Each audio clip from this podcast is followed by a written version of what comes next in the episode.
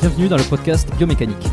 Je suis Jérôme Cazerolle, ostéopathe à Montréal, et dans ce podcast, je vous propose de partir à la rencontre de sportifs, d'athlètes et de spécialistes de leur domaine.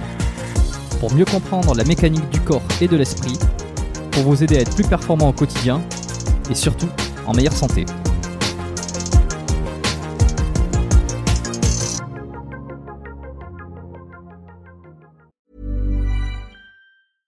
Sandra, and I'm just the professional your small business was looking for. But you didn't hire me because you didn't use LinkedIn jobs. LinkedIn has professionals you can't find anywhere else, including those who aren't actively looking for a new job but might be open to the perfect role, like me. In a given month, over 70% of LinkedIn users don't visit other leading job sites. So if you're not looking on LinkedIn, you'll miss out on great candidates like Sandra. Start hiring professionals like a professional. Post your free job on linkedin.com/achieve today. Euh, alors, t'es un invité un petit peu spécial parce que, euh, enfin, spécial. Tous les invités sont spéciaux, on dira, hein, pour euh, pour pour, Pour pas les français. Tout le monde. Ouais, exactement. Euh, et non, mais t'es t'es un invité assez spécial parce que bon, tu fais partie des un peu de la sphère média. euh, tu tu travailles un peu à la télé, t'as fait des films, des séries, euh, de la chanson évidemment. On t'a connu pour la Star Academy. Enfin, on Ouais. t'a connu, on te connaît pour plein de choses, mais euh, t'as émergé. On Ouais. public grâce à la, la première saison de la Star Academy, hein, c'est ça? Tout à fait, ouais, tout à fait. En 2001, ouais, octobre 2001, on a commencé. Exact. Donc euh, ici, euh, comme je dis souvent, on aime bien, j'aime bien prendre son temps. Euh, on essaie d'aller de, de creuser un petit peu plus sur des sujets. Euh, c'est euh, c'est un peu le l'anti euh, l'anti format télé ou, ou radio où ça doit aller très vite où les questions sont très journalistiques et puis en 10 minutes et puis on va couper. Alors qu'ici je coupe rien, absolument rien. Ok. Donc euh, donc c'est un petit peu le principe. Euh, je vais te laisser te, te présenter, me dire un peu qui tu es, Jean-Pascal. Euh, en même temps, ça permettra à, à ceux qui te connaissent de loin. euh, Ou pas. Ou pas, de situer un petit peu euh, qui tu es plus profondément. Euh, alors, euh, donc je m'appelle Jean-Pascal Lacoste, je suis né le 21 juillet en 1978. Je suis né à Toulouse. J'ai euh, émigré tout bébé au Pays Basque, où mes Hmm. parents venaient très souvent en vacances. Et finalement, ils m'ont emmené tout petit et ils n'en sont jamais repartis de là-bas. Moi, j'ai tout fait toute, toute ma vie ici et j'y suis encore.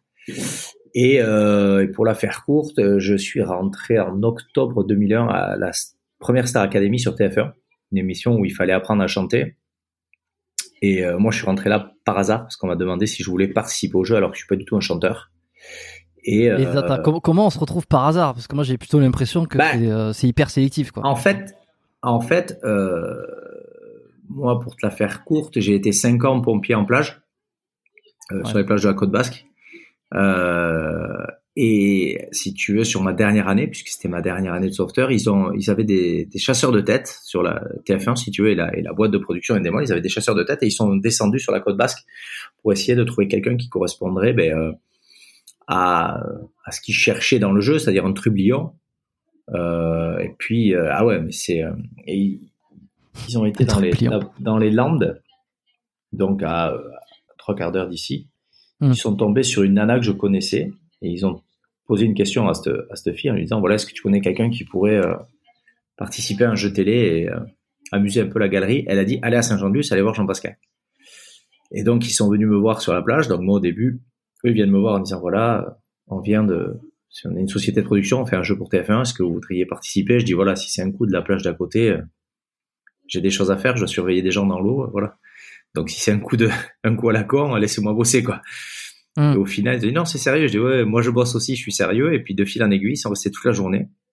Et le soir, ils me disent non, non, mais c'est sérieux, faites-nous une chanson. Puis je leur ai fait une connerie face caméra. Et tout a démarré comme ça. C'est-à-dire qu'ils m'ont rappelé 15 jours après, et ainsi de suite. Et je me suis retrouvé sur le plateau de la Starac euh, au mois d'octobre, sans savoir où j'allais aller.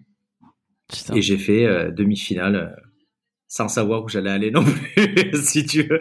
Ouais. C'est, en fait, j'ai le cul bordé de nouilles, quoi. Parce qu'il fallait tomber sur une nana qui me connaissait, il fallait qu'il vienne. Euh, C'est un peu le résumé de ma vie, quoi. J'ai j'ai beaucoup de chance, quoi. Et c'est ah, marrant, parce que ce qui est extraordinaire, c'est on n'a pas l'impression comme ça, mais euh, parce que la Star, Academy, la Star Academy, il y a eu je sais pas combien de saisons, tout le monde sait ce que c'est. On appelle ça les voilà, huit saisons. J'aurais dit neuf, Ouais. tu vois, par euh, truc, mais huit c'est déjà beaucoup. Il y a eu aussi le euh, sur M6, comment ça s'appelait ce- cette émission déjà? J'oublie les. Euh, sur M6, c'était la nouvelle star. La nouvelle star. Bon, tu vois, il y a eu toutes Ouais. ces émissions comme ça. Maintenant, on est habitué, tu vois, les, télé- les téléréalités, les télécrochets. D'ailleurs, euh, Star Academy, c'est plus une, c'était plus une télé-réalité, c'était une des premières. Et quand t'es Ah, rentré, tu savais pas du tout où c'est que ça allait aller. C'était une des premières téléréalités, euh, puisque juste avant, au mois de juin, c'était le Loft, le Loft qu'il y Mm. avait euh, sur M6. Et nous, on est arrivé au Mm. mois d'octobre avec. On va dire que nous, c'était une télé, c'était des téléréalités, mais nous, il y avait un concept qui était plus. Nous, c'était une école.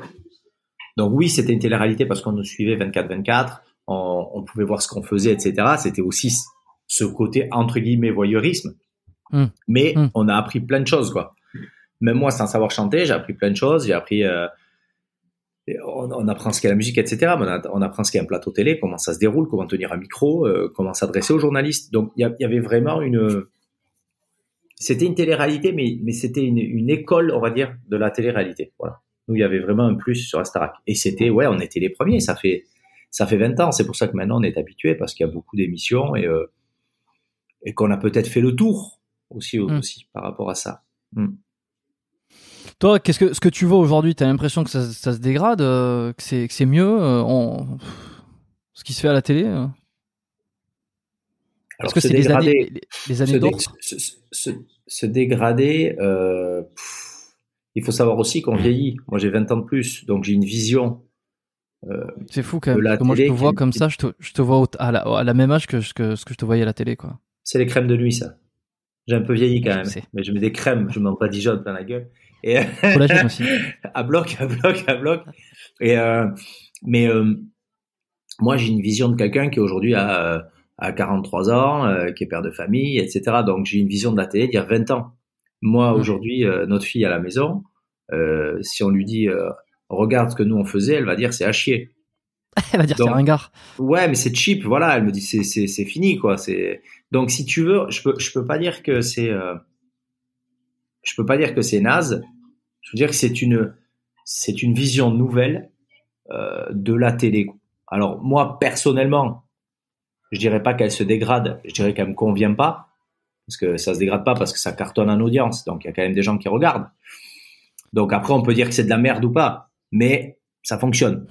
Hmm. Euh, donc moi, elle me convient pas, mais aujourd'hui, elle marche. Mais c'est des choses, je dis, différentes parce que nous, on avait commencé il y a 20 ans. Donc il y a 20 ans, il y avait vraiment un, un concept. Et aujourd'hui, c'est pour ça que je dis, on arrive peut-être au bout parce que on essaye un peu de, voilà, aujourd'hui, tout est tout est voyeurisme, tout est euh, à, mon- à, ma vision des choses, hein, tout est voyeurisme, tout est pimpé, tout est faussé. C'est des mecs qui sont chargés aux stéroïdes à 18 ans. euh, les meufs, elles sont retapées au botox. euh, Si elles prennent un avion, il y a une dépressurisation, elles pètent. Enfin, je veux dire, elles sont, tu vois. Mais voilà. Mais mais c'est le monde dans lequel on vit aujourd'hui. Et c'était pas lequel le monde dans lequel on vit il y a 20 ans. Donc c'est une évolution, positive ou négative, à chacun ça de. Et est-ce que tu as eu l'occasion de croiser par exemple Loana qui a été euh, un peu la figure numéro un des, des on va dire la, la figure conséquente de la télé-réalité euh, qui on le sait, je veux dire après elle a fait les les, les, les- les magazines People, euh, elle a eu des problèmes dans tous les sens. Ouais. Toi tu, tu l'as croisée, tu Alors, moi, je l'ai, moi, je, moi, je l'avais vu mais au, tout- au tout début de la Starac. Enfin, après, euh, sur les trois, quatre premières années de la Starac, on s'était tous Ouais. un peu croisés, mais euh, pas plus que ça, quoi. J'ai jamais eu de. Non. C'était. Euh, est-ce que, je sais pas, moi, vas bien, voilà, quoi. de, de ta promo, euh, tu sais, à un moment donné, j'ai l'impression qu'on parlait beaucoup de des après, euh, des conséquences en fait de la télé-réalité. Alors pas tant la Starac parce que ça restait quand même très un truc euh, musique, euh, danse, euh, très artistique. Ouais. Euh, mais je pense plus à des choses comme Love Story ou même après là, comment c'est- ces émissions à la con sur TF1 là, le secret, euh, Secret Story. Voilà. bon, ah, après, c'était on- Story, ouais. Ouais, c'était le loft. C'était le, c'était, comme le loft, on va dire. Ouais, voilà, c'est le but, Ouais. c'est que tu mets des gens ensemble et puis tu t'agites et tu vois ce voilà, qui se passe. tu vois, quoi. tu Et vois s'ils s'enfilent et s'ils s'enfilent, ça fait de l'audience. C'est un peu ça. Et puis C'est un peu ça. tapent dessus aussi. Aussi. Et, et quand, quand des mecs qui sortaient de là, je sais qu'il y avait eu un, un candidat qui, euh, à la sortie de l'émission, s'était suicidé. Euh, et puis on a parlé Ouais, beaucoup de. euh, FX. euh, ouais, c'est ça. Ouais, On a parlé de. Ouais, voilà. C'est la, la finalement, c'est l'enfer euh, parce que ça propulse les gens de, de, de l'anonymat au, à la célébrité. euh, euh. Toi, t'as remarqué des, des- de ta promo des gens qui sortaient de là, Euh, qui étaient chibrés? Tu m'entends? Là Ouais. Super. Euh, j'ai- alors ça c'est bien parce que c'est une question, tu vois, où on, on s'est tous posé cette question en disant mais quand est-ce qu'il y aura un jour une émission où on pourra parler un peu du côté sombre, Mm. même si euh, il y a un côté sombre partout, mais Moi, dans ma promo, il y en a qui ont été détruits. Après, je tairai les noms, mais on s'est revu pour les pour les 20 ans avec certains. Hmm. Il y en a qui sont pas bien. Il y en a qui sont pas bien parce qu'ils croient encore au miroir aux alouettes, si tu veux. Et c'est le problème. si tu veux, la, la télé-réalité, elle est compliquée si tu n'as pas de stabilité. Et si tu te fais avoir. Moi, c'est ce que j'ai dit. Euh, je l'ai dit très librement. J'ai vu des saladiers de coq en sortant, parce que je suis pas un gros bringer, mais quand tu sors sur Paris, euh, tu vas dans des endroits assez sélects. Euh, j'ai découvert ça, tu vois, tu sortais de temps en temps. Euh, moi, j'étais plutôt du genre à rester accoudé au bar, à demander une bière. Et on me disait, monsieur, non, ici, nous, on n'a pas ça, on a que du champagne. Ah ben, je dis, moi, j'en bois à Noël. Donc, moi, je voudrais une bière, tu vois, j'étais un peu le bof du coin, si tu veux, et ça m'allait très bien. Mais il y avait des gens qui m'appelaient en disant ouais, et puis tu voyais de la, de, il y avait de la coque et des trucs, et les gens disaient viens, c'est cool, etc. Donc si tu as une faiblesse, parce que moi je vais te dire honnêtement, je me suis arrêté au pétard, j'en ai aucune honte, je l'ai dit, je suis tombé dedans aussi dans la fumette, je suis arrêté au bon moment, mais j'ai jamais été plus loin. Et je pense que c'est cette force de caractère qui m'a permis, peut-être, en tout cas, d'être là, et en sachant que j'ai rien fait, mais d'être là aujourd'hui. J'ai une vie de famille, je travaille, j'ai la maison de mes rêves, euh, je vis au Pays Basque, je fais aller mes retours, je suis en bonne santé. Pour moi, c'est la plus belle des vies. Mais c'est peut-être ce, ce, ce côté entre guillemets normal euh, avec euh, une, une famille, tu vois, une stabilité, des amis, des valeurs qui m'ont permis de pas tomber là-dedans. Parce qu'il y en a certains qui sont vraiment tombés dans la cam et tout et qui sont détruits parce que en plus d'être détruits physiquement, psychologiquement, ils sont à, à des années-lumière et ils croient qu'ils vont toujours faire un album et, euh, et, et, et, que, et que, et que le Starac va revenir, quoi. Mais c'est très triste parce que, parce que je l'ai toujours dit, la, la télé-réalité, elle peut tuer, quoi. Hmm. Elle peut tuer. C'est, c'est pour ça qu'aujourd'hui, c'est elle, le, le, le, phénomène, moi, je trouve qu'il s'est inversé. C'est-à-dire, c'est pas quelqu'un de télé-réalité qui, qui risque d'y passer, c'est ceux qui la regardent. Parce que nous, si tu veux, on était confrontés à tout ça, les gens euh, regardaient les choses, mais ne s'identifiaient pas autant qu'aujourd'hui. Aujourd'hui, les gamines de 16 ans, elles voient les nanas botoxées avec les lèvres comme ça, donc elles se disent il faut que je sois comme ci, il faut que je sois comme ça. Mm. J'ai l'impression que le, en fait, c'est devenu contagieux. La dangerosité de la starification, parce qu'il y a un côté quand même qui est dangereux. En fait, c'est très contagieux la starification. C'est-à-dire que les gens veulent faire comme ça. Et aujourd'hui, faire euh, je sais pas moi, euh, tout le monde peut refaire ses serres si une, une, dame ne se sent pas bien ou quelque chose comme ça, mais une gamine de 16 ans qui a une poitrine normale qui dit je veux avoir des, des lichons comme ça et des lèvres comme ça et, et, un cul bombé parce que je vois ça à la télé, et je dis pas qu'il faut pas le faire, mais c'est ça devient un réflexe. Tu, tu vois ce que je veux dire? Ouais. C'est ça qui me fait plus peur aujourd'hui. Mais il y a il y a un réel côté dangereux, oui, de la de, de toute façon la médiatisation est dangereuse. Si tu aimes la notoriété, Ouais, c'est ça, mais c'est ça, ça peut être. comment tu le, comment tu l'as perçu? Parce que tu as été un des candidats les, plus. Euh, euh, enfin, je veux dire, t'es sorti derrière, t'étais pas, t'as pas été le mec le plus oublié, euh, tu vois. Ah ben, tu vais te dire une anecdote. Moi, nous, on est sorti, on est sorti, je crois, un vendredi ou un samedi avec Patrice. On est sorti en même temps. Patrice McTav. Le lundi matin, j'étais dans le bureau d'Étienne Moujotte. Et le, ouais, la semaine, je cherchais un appart à Paris avec mon père. Et je crois qu'une semaine après, euh, très naturellement, donc je suis rentré dans l'appart euh, et je suis allé faire mes courses à, à, Carrefour, le Carrefour à Auteuil. Mais je suis allé faire mes courses comme je fais mes courses aujourd'hui, si tu veux. Et il y a eu service de sécurité, il fallait sortir. Donc ma naïveté, si tu veux, c'est un bordel. Les gens autour, ah, ah, ah. je vais qu'est-ce qui se passe? Ouais, parce que. Ouais. Mais c'est peut-être ça aussi la, la chance que j'ai. J'ai toujours pris ça sur le dos de la cuillère. Je veux dire, c'est pas parce qu'on est connu que ce que ça te fait bouffer ou que t'es différente, tu vois. Donc, en fait, j'ai toujours continué le plus naturellement possible, ce que j'ai toujours fait, en fait. Je m'en hmm. suis, je m'en suis toujours foutu un peu de la notoriété. C'est super agréable quand les gens te reconnaissent dans la rue, qu'ils viennent discuter, etc., si tu veux. Donc, mais moi, comme j'habite le Pays Basque et que tout le monde se connaît, j'ai eu plus l'impression qu'en fait, le Pays Basque était plus grand, si tu veux. Tiens, salut, ça va? Ouais, salut, ça va, tu vois. C'est cool. Mais si tu commences à t'habituer en te disant, ah, c'est bien, les gens me reconnaissent, etc., c'est là, je pense, où tu te casses la gueule. Moi, je l'ai pris en disant, bah, écoute, voilà, je suis passé à la télé, ils me connaissent, c'est sympa, c'est chouette. De toute façon, la notoriété, elle fait comme ça. Donc, euh, si, si tu commences à ah, t'y habituer, t'es mort. T'es mort si tu t'y habitues. Hum. Et tu vois, et, et euh, sur cette question de télé-réalité, t'as raison, c'est comment on le prend. Euh, mais néanmoins, euh, il y a quand même des carrières qui, ont, qui sont sorties. je pense à Nolwenn Leroy, forcément. Je pense ouais. à, à Olivia Ruiz, Nolwenn Leroy. C'est vrai, Olivia Ruiz.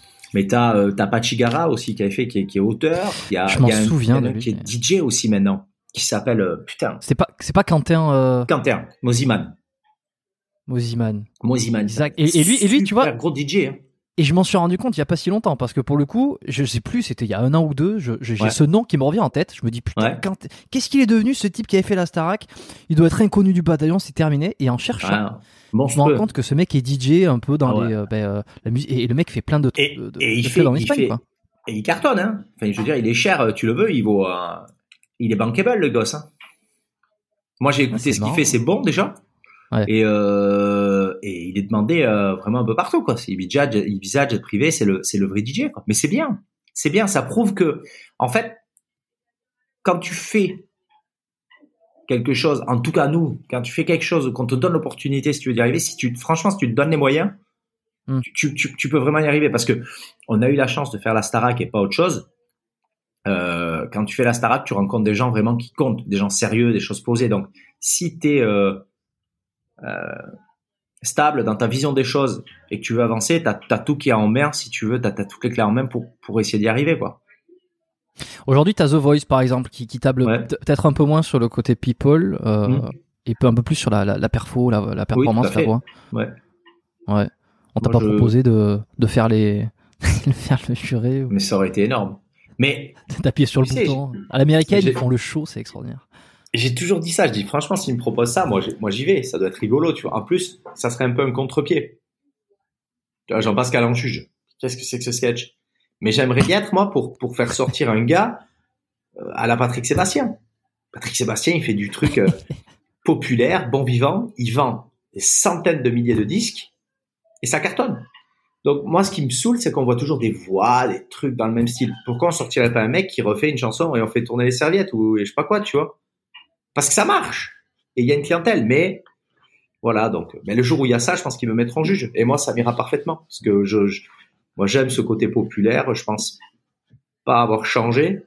Et, euh, et, et moi, j'aime la déconnade. Donc, euh, bah, Hmm. s'ils me le proposent et qu'ils arrivent à avoir le budget, ouais, je dirais oui.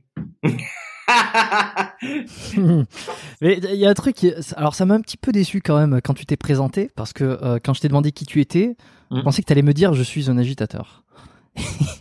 et ouais, et, que mais ça, et que ça allait faire suite à, justement là, à ce qu'on, à ce, ce de- enfin on est en train de parler de ça. ouais, Toi quand t'as lancé ce, cette chanson, euh, ouais. euh, c'était Alors- quoi? C'était dans ce but-là, tu dis tiens, je vais pas, j'ai Alors- pas une voix de fou, je vais essayer de partir dans ce, dans ce délire. Alors je vais te dire l'histoire de la chanson. C'est alors c'est c'est c'est c'est pas moi. C'est à la sortie de la Star Academy. Euh, J'étais en loge. Euh, Il y avait Pascal Nègre. Il y avait euh, Pascal Guillaume. Je crois qu'il s'occupait de. Alors Pascal Nègre c'était le grand patron d'Universal, le numéro un monde. Il y avait Pascal Guillaume, c'était le mec qui allait organiser la tournée de la Starac, je crois. Enfin bon, voilà. Plein de gens qui comptaient dans le milieu de la musique et des médias. Et Pascal Nègre, donc le, boss d'Universal, me dit bon Jean-Pascal, on va on va faire des titres. Bah, je dis euh, ouais.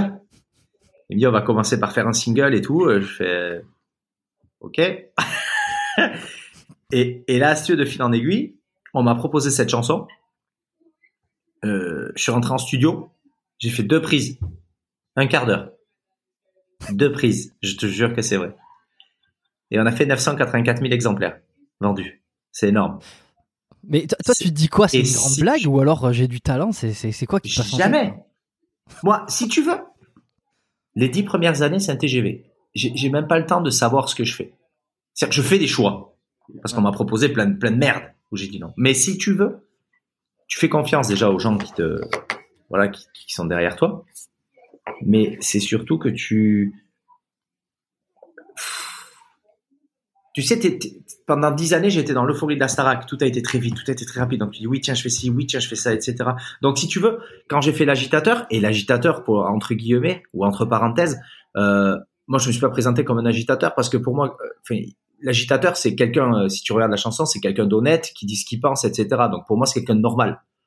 Mais vu que moi je le dis avec ma grande gueule, ça a toujours été un peu plus, euh, voilà, choquant. Donc parce que quelqu'un qui dit aujourd'hui les vérités ou qui dit ce qu'il pense, ça secoue un peu le- la bouteille. Donc les bulles elles montent si c'est gazeux et c'est pour ça que ça agite, je pense, tu vois.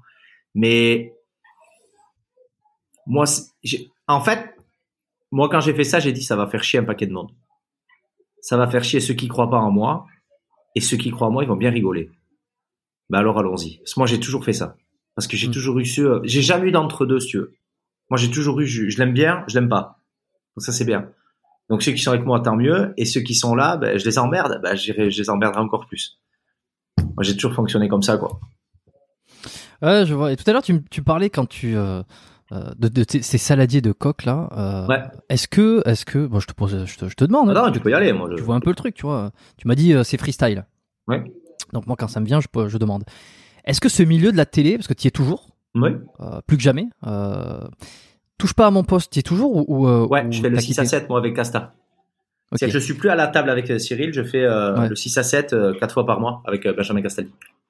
Parce que je, je regarde plus du tout la télé, évidemment, ça fait 4, 4 ans et bientôt 5 que je suis à, à Montréal ici. Euh, Ça faisait un moment déjà que je regardais plus la télé. euh, et ici, je la regarde pas, il y a encore moins la télé française pour le coup. Donc, euh, je suis un petit peu déconnecté. euh, j'ai préparé, euh, j'ai préparé cette conversation en regardant un petit peu les émissions que tu avais fait, où c'est que tu étais allé. Mm. Mais euh, toujours quelques petits doutes. Euh, ce milieu-là, tout le monde se drogue? C'est vrai ou c'est pas vrai? Non, pas tout le monde. Beaucoup. mais pas tout le monde. quoi. Tu sais, c'est comme le surf. Moi, je me rappellerai tout jeune, quand je surfais, j'avais une copine et son père ne voulait pas que je la voie parce que comme j'étais un surfeur, j'étais un drogué et je dormais dans mon camion. Donc, tout n'est pas fait comme ça, si tu veux. Tu as des gens Ouais. qui prennent des drogues dans le milieu, tu en as qui n'en prennent pas. Mais la drogue est toujours existante. Ce cas, c'est qu'aujourd'hui, elle ne... Avant, c'était réservé, on va dire, à une élite et c'était quand même un peu plus discret. Aujourd'hui, ça, c'est- ça ne choque plus personne, on va dire. C'est-à-dire que tout le monde sait plus ou moins dans le milieu qui sait qui prend de la Bien drogue, sûr. qui sait qui n'en prend pas. Bien sûr. Tout le monde sait qui en prend et c'est le pétard des années euh, 80. Malheureusement. On parle de la coque, hein. Bien sûr. Ouais. Ça s'est démocratisé énorme. Parce qu'il y a des nouvelles drogues maintenant. C'est ça le pire. Le pire, c'est que ça va crescendo. Et euh, c'est euh, la complexité de tout ça. Mais tu as l'impression que c'est un peu le... euh,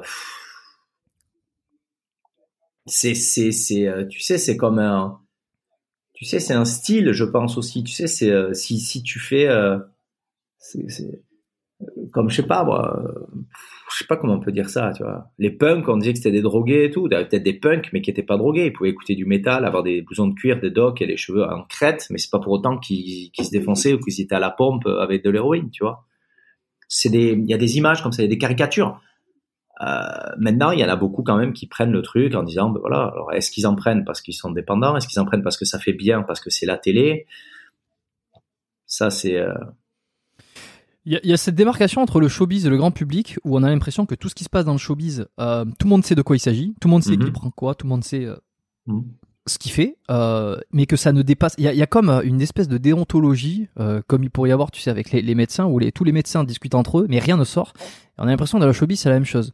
C'est-à-dire que quand quelqu'un est accusé de, de c'est pas une critique hein, ce que je fais. non, non, alors je complet. pas, il faut, il faut. Et Mais quand bien quand même, il faut, il faut parler, de- justement. Ouais, bah tant que j'y suis, tu sais, moi voilà, comme Bien je suis en showbiz, je- j'en profite pour essayer de, de Mhm, percer mhm. les, les secrets. Euh, quand quelqu'un fait une connerie, ou qu'il est accusé, ou qu'il y a, il y a, voilà, il est accusé de, je sais pas, d'avoir d'un accident, euh, prise de drogue, euh, quoi que ce Mhm. soit, Mhm. euh, on a l'impression qu'il y a toujours ce discours. En fait, tout le monde savait, tout le monde savait, euh, mais euh, mais ça sortait pas. Comme Ouais. si, tu vois, on fait partie du même, on, on fait un peu partie du même club et on va pas révéler sur quoi que ce soit. Alors c'est la même chose quand tu me dis, euh, tiens, tout- oui, il y en a beaucoup qui en prennent dans ce milieu-là, Mhm. mais c'est hyper étanche. Bah, regarde, regarde les curés.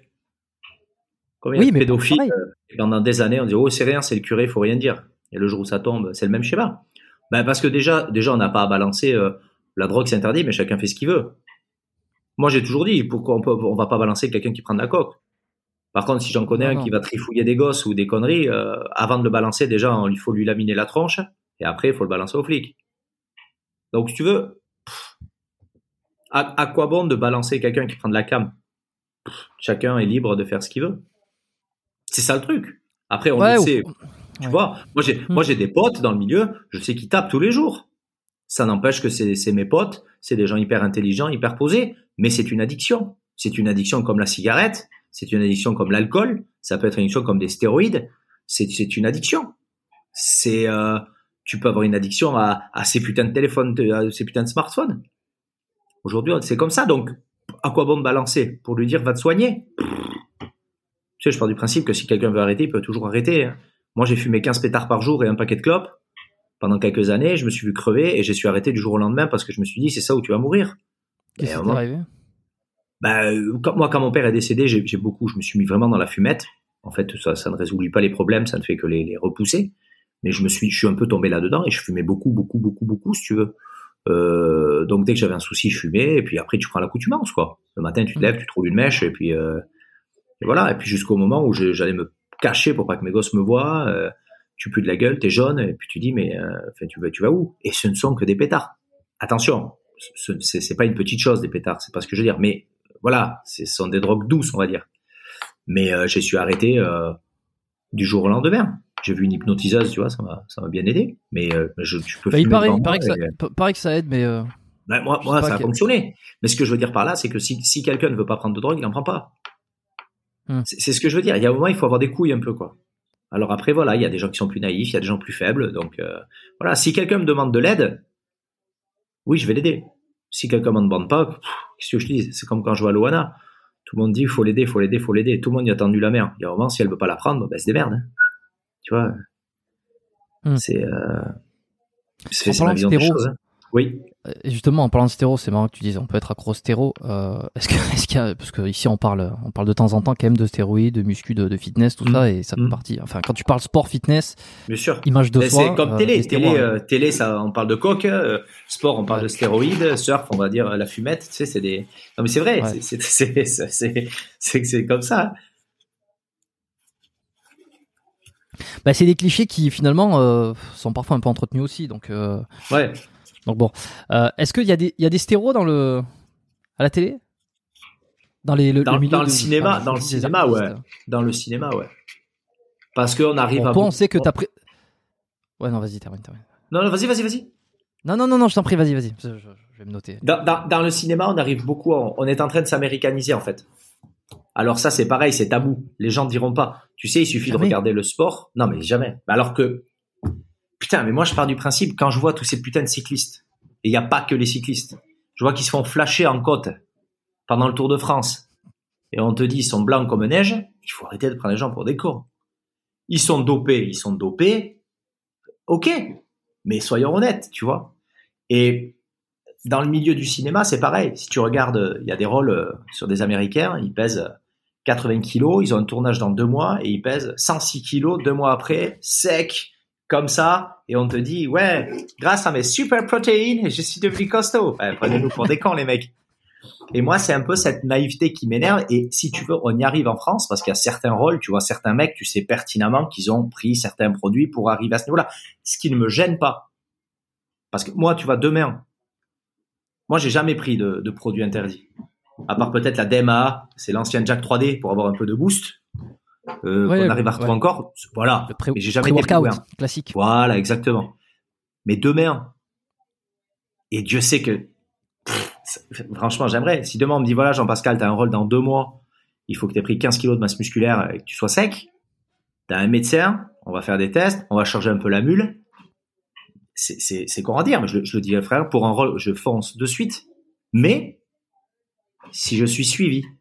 Donc, c'est ce que je veux dire, c'est que je pense que dans le milieu du cinéma français, il y en a certains, et je pense qu'ils sont suivis, je comprends qu'ils le fassent. C'est euh... après voilà, le problème c'est qu'il y en a qui le font comme ça, euh, sans être suivis. Ils vont sur internet, ils commandent trois merdes, c'est de l'urine de chèvre, et puis euh, ils se retrouvent avec trois testicules et euh, Bah, Voilà, trois mais- testicules, c'est euh, c'est une fois une, une chance de plus de testostérone, tu me diras. complètement, complètement. Ouais. Donc euh, oui, t'es ouais ouais dans le milieu du cinéma, ouais en France, ouais ça, ouais, je pense, ouais, il y en a certains. Alors, c'est pareil, c'est tabou. Je pensais pas qu'un. Oui, bah c'est tabou. Je pensais pas euh, à ce point-là parce que les, les, les films aux États-Unis, on le voit, hein, les transformations. euh, Alors moi, je peux les citer parce que je m'en fous. Et puis de toute façon, ils, ils- Bon, de toute façon, ils- tu peux les bon. tous les Batman déjà. euh, tous Oui, voilà, tous les Batman. Euh, Tu vas voir Baywatch. Baywatch, euh, tu vois Zac Efron qui a 5% de masse graisseuse, tu vois, un mec qui a arrêté quoi. Un peu de clambu, hop, ouais. Ici, tu t'y connais, hein, tu, co- tu connais les noms. hein, tu vas je sortir suis deux, trois passionné. noms, hein. Je suis passionné par le dopage. Ouais, parce que j'essaie de comprendre comment on peut arriver à prendre quelque chose en sachant que tu risques quand même ta peau. Et c'est ça qui me fascine, moi. Tu dois, Donc, tu euh, vois- tu- toi, faut que tu regardes la chaîne de The Rob. Hein. Il fait, il fait qu'en parler. Ah, mais Europe, ça me dit un truc. Je crois que j'ai, je crois que j'ai déjà vu. Sur, sur YouTube. C'est un le- black le, lien. Ouais, ouais. Ouais, ouais, j'ai déjà vu. J'ai déjà vu. Ouais, il en parle. Il parle des pour le coup, si, ça t'int- si- ouais, si ça s'intéresse de savoir euh, pourquoi, pour dans quelles conditions et les gens pe- peuvent en prendre, à quel point ça peut être délétère ou euh, enfin euh, ou pas, euh, je pense que ça peut t'intéresser. Ah, moi j'adore. Mais tu vois, par exemple, les SARMs, on parle des SARMs pour se développer. Tu vois, on te dit qu'il n'y a pas de risque. Bah, j'ai hésité, je suis tous les jours dessus. Alors, j'ai pas franchi le cap parce que je le ferai pas, mais tu Ah vois, je suis, je suis, putain, à me dire, ah, putain. Mais après, j'ai pas envie de me foutre en l'air, tu vois. Mais après, je me dis, voilà, si je peux être, euh, peut-être un petit peu plus affûté. Bon, après, je fais des, des, des, des bons programmes. Tu connais Enzo Fukra, euh, qui est mon coach, qui est un mec fantastique, euh, qui lui m'a bah, fait perdre, ben, il m'a fait perdre 8 kilos en deux mois pour un tournage. On a réussi à le faire. Et c'est beaucoup, 8 Hmm. kilos en deux mois, ça va, c'est, faut aller vite, quoi. C'est dur. Ouais, s'entraîner, manger, On a- pas voilà. trop, à déconner. T'as pas un écart, tu pèses toute ta bouffe. Ça marche si tu veux. Mais, il faut le faire. Et, euh, mais, je veux dire par là, si, euh, tu vois, si j'arrive demain à me dire, euh, tu vas être affûté comme, tu vas être impeccable, je suis un septembre, je suis sûr que j'arriverai à avoir un, un, nou- un autre rôle ou un truc en plus parce que je suis impeccable. Mhm. Mais impeccable C'est l'idée d'avoir montré une ça. transformation aussi, quoi. Il y a ça aussi. Bon, après, j'ai 40 et quelques années, tu vois. J'aurais eu 20 ans, je serais tombé dedans, je pense. Sans envie de famille et tout ça, je pense que je me, Ah ouais. j'aurais, au casse-pipe, je pense. Ouais.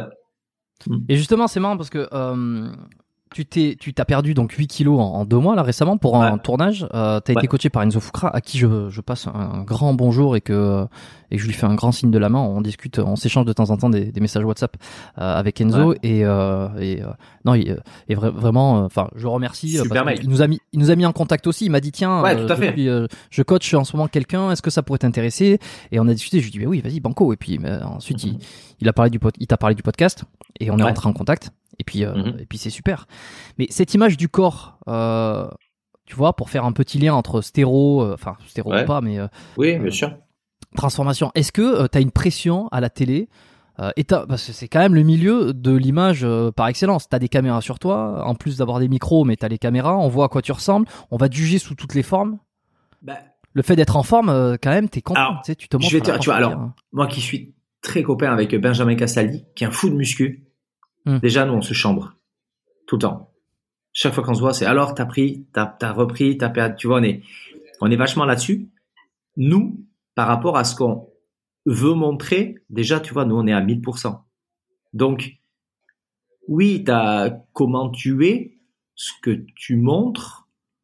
Euh, moi, il m'est, arrivé pour des, pour des, des rôles de casting. On me dit non, là, t'es, t'es trop, t'es trop gros, ou alors. euh, et puis en plus, le problème, c'est que tu veux, comme souvent tu le, tu le fais mal. C'est pour ça que je, je conseille toujours à des gens d'avoir un coach entre guillemets, parce que être costaud, c'est pas être gras et paraître. Tu vois, il y a, y, a, y, a, y a cette méconnaissance aussi. Tu vois, être, tu, tu peux, tu peux être sec avec du poids en moins, et les gens vont dire putain, mais t'es devenu hyper costaud. Tu vois, il y a, y y a, il y a vraiment plein de choses à pas. Il faut pas tout mélanger. Tu vois, souvent te dit ouais, il faut être costaud, il faut prendre du poids. C'est pas vrai. Tu vas faire gras. Que si t'es sec et affûté, on va dire putain, mais t'es sacrément costaud. Et pourtant, sur la balance, tu seras plus faible.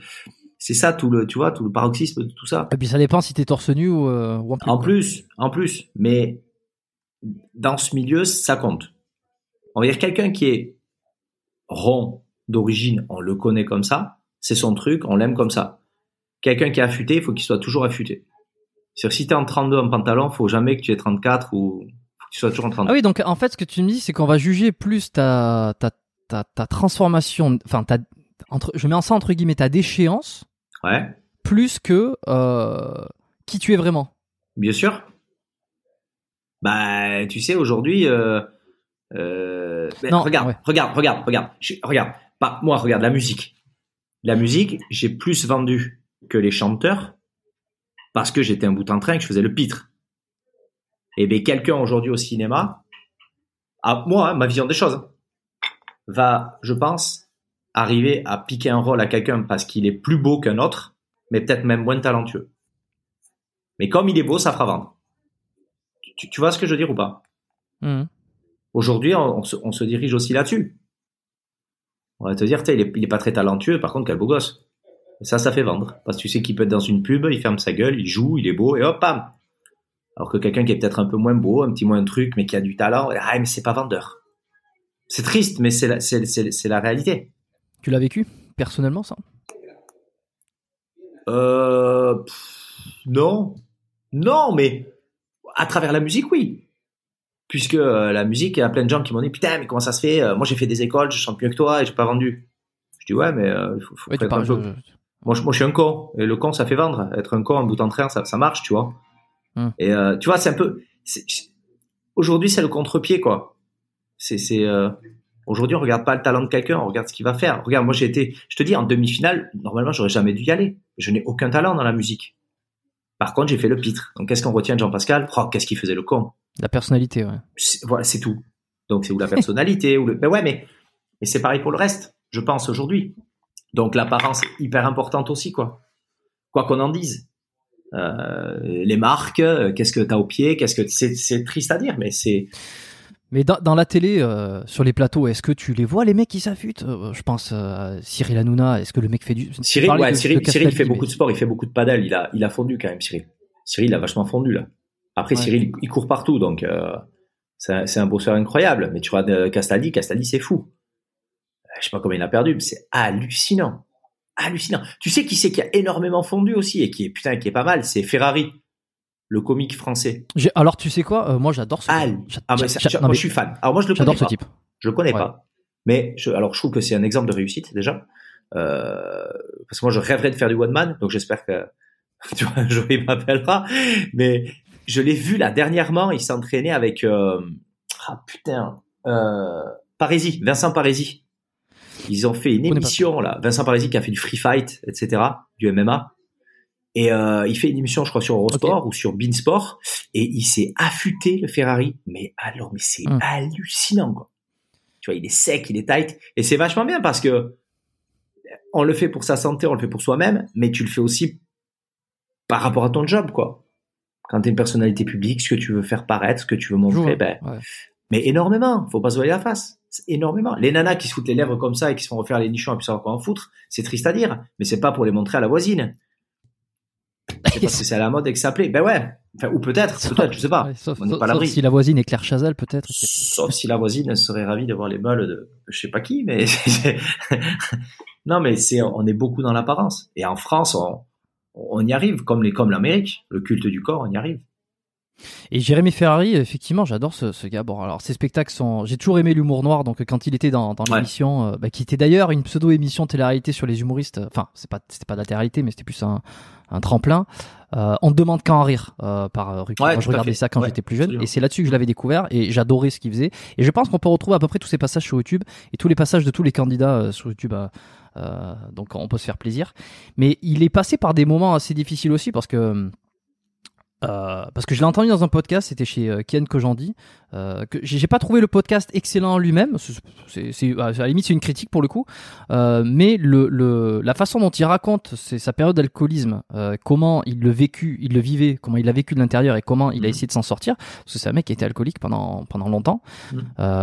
et alors que tu vois maintenant affûté. Incroyable. Et, et ouais, ouais. Tu... Mais ça, les mecs savent parler donc. Ben ouais, mais c'est un peu, mais tu vois, tout, enfin, c'est, pas, on peut pas les comparer, mais euh, que tu le vois lui, Cyril Hanouna par exemple. Moi, c'est des mecs, Cyril, pour te dire, moi, au début des années 2000, quand je suis sorti de la Starac, il était encore, euh, Arthur était encore à la radio, et lui, c'était un petit peu le. Putain, Arthur. Euh, ouais, Arthur était sur Fun Radio, et lui, comment il s'appelle Cyril faisait des trucs sur comédie, il partait à la radio, il faisait des trucs des, trucs à la con sur rigolo. Il se à, la, il se à poil. à poil partout, mais c'était fantastique. Mais si tu veux, il il faisait pas fortune, on va dire. Et ce mec-là, tu vois dans sa, aujourd'hui où il en est, les mecs, c'est des bourreaux de travail, de caractère, de, de, de, de, de, goal, si tu veux, de, d'objectifs, ils y sont arrivés. Et, et Ferrari, c'est pareil, je pense. Tu vois, parce que si le mec, il a été alcoolique, faut s'en sortir. Tu vois, il a été alcoolo, euh, aujourd'hui, il a futé comme une arbalète, il réussit, il met des gens en scène. Euh, tu vois, ces mecs-là, c'est des, pour moi, c'est des exemples, tu vois, c'est des qu'on les aime ou pas, on peut pas nier leur réussite hum. et, leur et leur talent à arriver à ce qu'ils veulent dans des situations difficiles, que ce soit Ferrari peut-être pour l'alcool, que ce soit Cyril, euh, Cyril aura des pâquerettes euh, qui, moi que j'avais discuté avec lui, il me disait tu verras un jour je ferai ça, ça, ça, ça, ça. Le mec il a jamais démordu et il y est arrivé. C'est pour ça que moi Cyril, je, je, je regarde, je l'écoute, je prends parce que ces mecs-là c'est des, c'est, c'est des, des je te dis, c'est comme quand j'ai vu Ferrari tout à l'heure. Je dis, putain, les mecs, quoi. Les mecs, ils y vont. S'ils ont un objectif, bam! Et c'est des exemples. Et Qu'est-ce que tu dirais par exemple à ceux qui euh, émettent, peuvent émettre des critiques sur, euh, sur alors peut-être pas sur Jérémy Ferrari, mais plus sur Cyril Hanouna, euh, Mhm. dans le fait qu'il anime une émission qui est certes regardée par des millions de gens, mais Mhm. euh, dont on s'accorde tous plus ou moins à plus ou moins à dire Mhm. Mhm. que euh, ça rend pas plus intelligent, que ça abrutit la population plus qu'autre chose. Ch- chacun est libre de penser ce qu'il veut. Ça, c'est euh, c'est c'est sûr que c'est pas question pour un champion, mais c'est pas les Marseillais non plus. Donc, il y en a qui vont y trouver leur compte, il y en a que ça va faire chier. Euh, le petit bobo euh, parisien qui vient chez nous en vacances avec ses espadrilles et ses chaussettes là, qui qu'on peut pas blairer d'ailleurs, lui va être sur quotidien. Et le mec un petit peu plus, je dirais, euh, populaire, franchouillard comme 80% de la population, comme moi, on regardera euh, Cyril et on dira ben ça ça me fait rire, ça ça me fait pas rire, mais j'ai passé un bon moment. Tu sais si si ça pouvait marcher, qui plaisait à tout le monde, il ferait que 35 millions de téléspectateurs. Et ça, Mm. et ça et ça et ça serait pas bon, on se ferait chier, il y aurait qu'une chaîne quoi. Donc il y a ça. Après il y a la critique gratos aussi qui est fréquente parce que Cyril réussit, parce qu'aujourd'hui Oui, euh, bah, forcément. c'est un des plus gros producteurs et la réussite par chance ou pas travail, euh, il y a, il y a toujours des critiques. Donc, euh, et puis je vais dire, il faut de la critique. Parce que si tu as de la critique, tu gênes, et si tu gênes, c'est que tu prends une place. Donc ça veut dire que ça fonctionne. Donc, il faut, moi je pense qu'il faut, euh, il faut de la critique, il faut, et c'est, la liberté de pouvoir critiquer. Donc tant qu'il y aura de la critique, eh ben, c'est qu'on sera libre. Quand il y en a plus, c'est que c'est un peu compliqué. Quoi. Toi, tu, tu enfin, euh, comment tu juges euh, toi sur euh, toi Est-ce que tu regardes des quel genre d'émissions tu regardes euh, Est-ce que tu te regardes toi-même d'ailleurs? Je déteste me voir. Alors je vais me regarder tout seul pour voir ce que je fais, pas bien, euh, etc. Mais avec du monde, je ne peux pas me voir. J'ai honte. Je, Ah me- ouais. je, je suis, ah, je supporte pas. Je déteste. Je déteste me voir. C'est, j'ai honte, ça me gêne. C'est bon, c'est comme ça, hein, mais donc non. Après, Ouais, ouais, non, mais Moi, ça m'a toujours, ça m'a toujours fasciné et me, me fait halluciner parce que à mon niveau, c'est un peu la même chose. J'ai du mal à, à écouter mes propres podcasts, par exemple. Je les écoute Ouais. rarement, sauf de temps en Ouais. temps quand j'ai envie de revenir sur des discussions qui m'ont apporté des, des choses intéressantes. ouais. Ça arrive pas souvent. Et quand j'essaie de voir euh, ce que je peux faire de mieux aussi, euh, je me réécoute. Mais euh, si par exemple je suis dans une pièce, il y a du monde euh, et quelqu'un pour euh, pour rigoler ou alors j'en sais rien va, va appuyer sur le, le sur Spotify, va lancer mon podcast et qu'il y a du monde, Mhm. je vais je vais être mal à l'aise, putain. Ah oui. Et- et comme toi, quand t'as Ah ouais, monde je, autour je ne que- supporte pas. Je peux pas. Ça me gêne, putain. J'ai honte. Je te jure, j'ai honte. Ah oui. C'est, comme ça. Je sais pas. Il y a beaucoup d'acteurs hein, qui sont comme ça, qui regardent pas leurs films. hein. Je, je sais, je sais que Bakri, par exemple, ne regardait jamais ses films. Ah, je, mais je, je, je peux comprendre. Moi, je, ça me, moi, je, je déteste me voir. J'ai honte, putain, je te jure. Terrible, hein. Il n'y a pas de, de tolérance, quoi. C'est-à-dire que plus ça va, plus tu te, to- te- plus tu, tu vas te tolérer, et plus ça va te passer au-dessus. si. Ah ouais, non, je, je- moi, j'y arrive pas. Je ne peux pas. Par contre, j'écoute beaucoup euh, la critique euh, autour de moi. Ce qu'est-ce qui va, ce qui va pas, euh, ce qu'on peut améliorer, que ce soit mes propos, le vestimentaire, etc. Voilà, je, ça, ça, je prends toujours. Hmm. Mais me regarder, non, non, non, ça, c'est pas possible. Et quand t'as la chanson, euh, Oh putain, c'est pire. passe. Ah non, Ouais. c'est bon, c'est bon. Après, ça passe, c'est cool, hein. Je, je suis fier, hein, mais ça me, oh putain, c'est bon, quoi. Putain, T'as dû l'entendre en plus des tas de fois, quoi. Ah ouais, énorme. ah, c'est génial. J'ai vendu plus que Patrick Bruel. Ah, cette baise. Ah, c'est énorme. Patrick, si tu nous entends, faut. Patrick, je t'embrasse. Patrick, super mec, d'ailleurs. D'ailleurs, c'est Patrick et Bruel et Florent Pagny. Ça fait partie des deux seuls artistes que j'ai, que j'ai vus à la Starac et que j'ai pu côtoyer, puisque j'ai jamais chanté avec un artiste tout seul. Je suis le seul des huit Ah ouais. promos. Bah, Ah qui oui. voulait chanter avec moi? Personne. Il y a personne qui voulait chanter avec moi. Et Patrick et Florent ont été exceptionnels avec moi. Été J'ai appris que Florent était pas, était pas au top en ce moment. euh. Ouais, il est pas bien. Le... Pas top, pas top. Bon. ouais. Euh, ok. Et alors, euh, t'as perdu, euh, pour revenir un peu sur ça, t'as perdu les 8 kilos récemment. C'est pour préparer une série, pour préparer un rôle. Hmm, En fait, c'était euh, parce que j'ai fait une série qui s'appelle Section de recherche sur TF1 pendant 7 ans. Et suite à ça, ils sont partis du duo où on tournait pour 7 autres années où j'étais pas. Donc c'est une série qui a 14 ans. Et ils arrêtent la série. Et ils m'ont rappelé pour faire les deux derniers épisodes avec certains anciens. Et, euh, et si tu veux, euh, je discute avec une des productrices euh, à Paris, un déjeuner, où j'ai un plat en sauce avec du bon pain de campagne, tu sais. Et elle me dit, voilà, donc on aimerait que tu reviennes et tout. Je dis, ouais, super, tu vois, je suis en train de manger et tout, c'est bien gras. Parce que je fais attention, si tu veux, mais Ouais, je me laissais un peu aller, tu vois, ouais, ouais, c'était, je me faisais plaisir, tu vois. Et, et elle me dit, donc voilà, et je dis, ouais, ok. euh, Et on tourne quand? Donc ça, je te dis, c'était au mois de... Chérie, Ouais, je l'ai tourné quand, la section? C'était en décembre? Oh, je sais plus. Ah, je me rappelle pas. Bon, en- fait, la nana m'annonce, un- je te dis n'importe quoi, par exemple, c'est pour le mois de novembre. Euh, c'est le mois là euh, actuellement. Imaginons que c'est septembre, donc je suis en train de manger et je lui dis, elle me dit ok, donc on va tourner, ok, et je lui dis euh, ok, on tourne quand? Elle me dit on tourne au mois de, de novembre.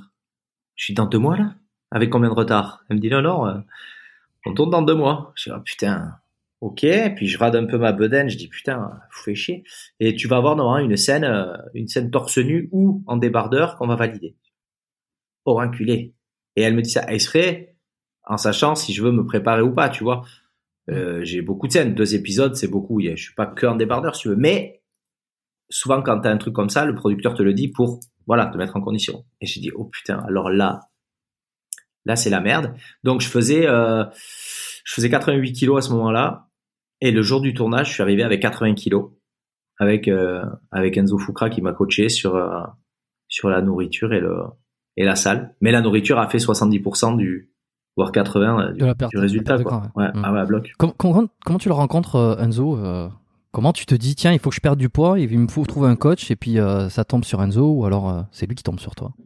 Ben Enzo, en fait, moi, je, l'ai- vu sur Insta. En fait, je regardais, je, je suivais déjà, je voyais ce qu'il faisait sur Instagram, et je trouvais que c'était euh, un physique assez euh, fit et pas euh, et pas bodybuildé comme on voit tout le temps. C'était euh, c'était euh, comme il fallait, ce qu'il fallait, quoi, tu vois. C'est sec, c'était. Et puis j'ai fait un message. Tout simplement, j'ai dit, je prends mes couilles à demain, je vais lui faire un message, on va voir. Euh, J'étais même un peu gêné, tu vois. Et, et il m'a répondu direct, on s'est appelé et on a tout de suite accroché parce qu'on a des parcours de vie un peu, enfin des parcours de vie, c'est un bien grand mot, mais on va dire qu'on a une vision de la vie et on a eu des, euh, des moments de vie un peu similaires. Euh, et donc on a tout de suite accroché et il me dit allez vas-y je te prépare. Ouais j'ai dit, ok d'accord.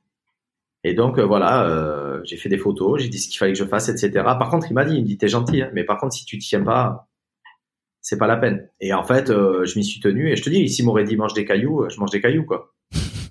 Parce que je sais que ça marche quoi. De Et, manger des cailloux? Bah de l'écouter c'est sûr.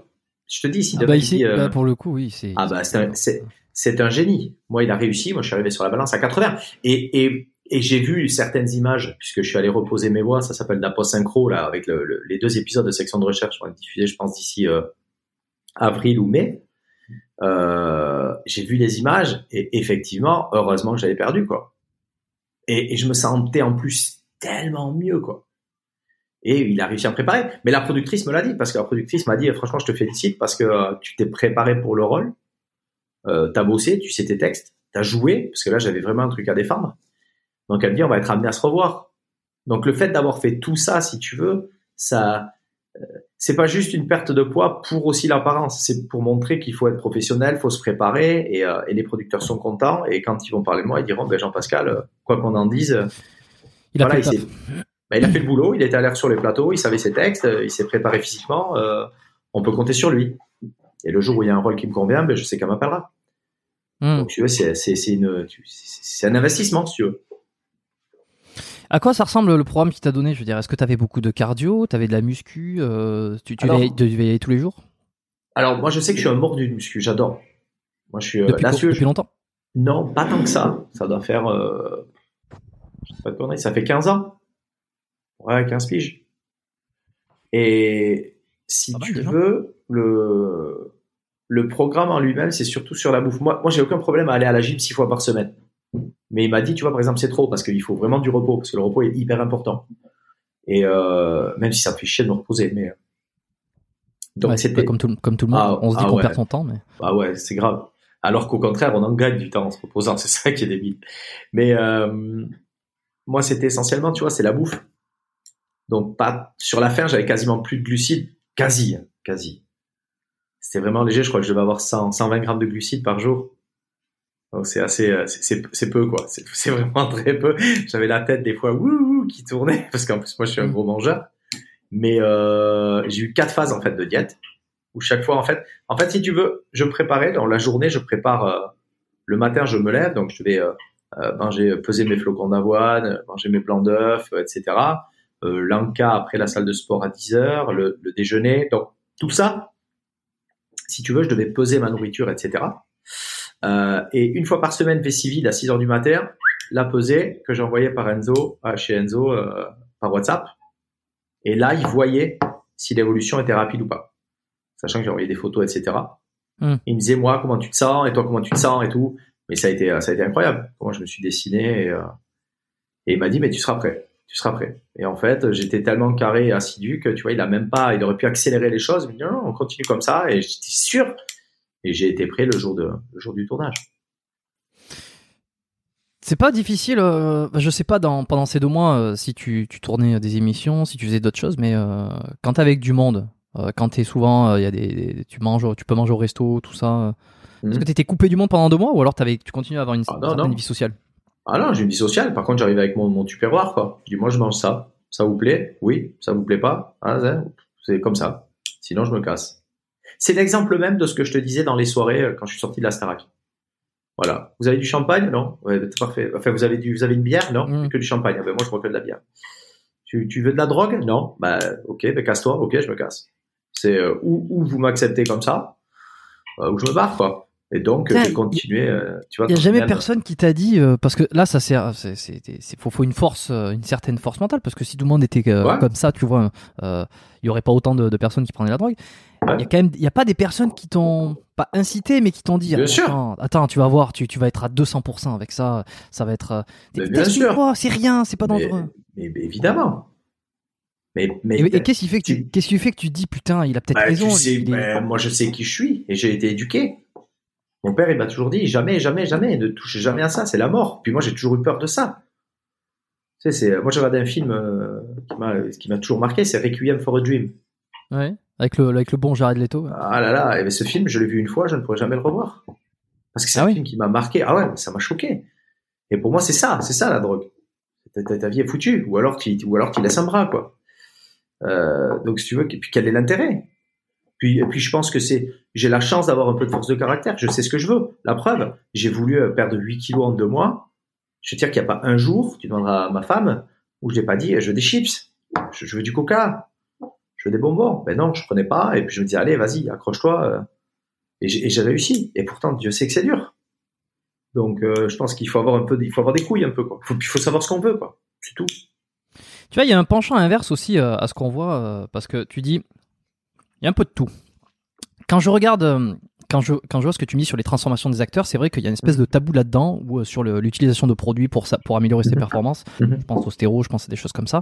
Il y a un tabou, on n'en parle pas. Et de l'autre Mhm. côté, euh, on a quand même des mecs qui essaient de dénoncer de plus en plus.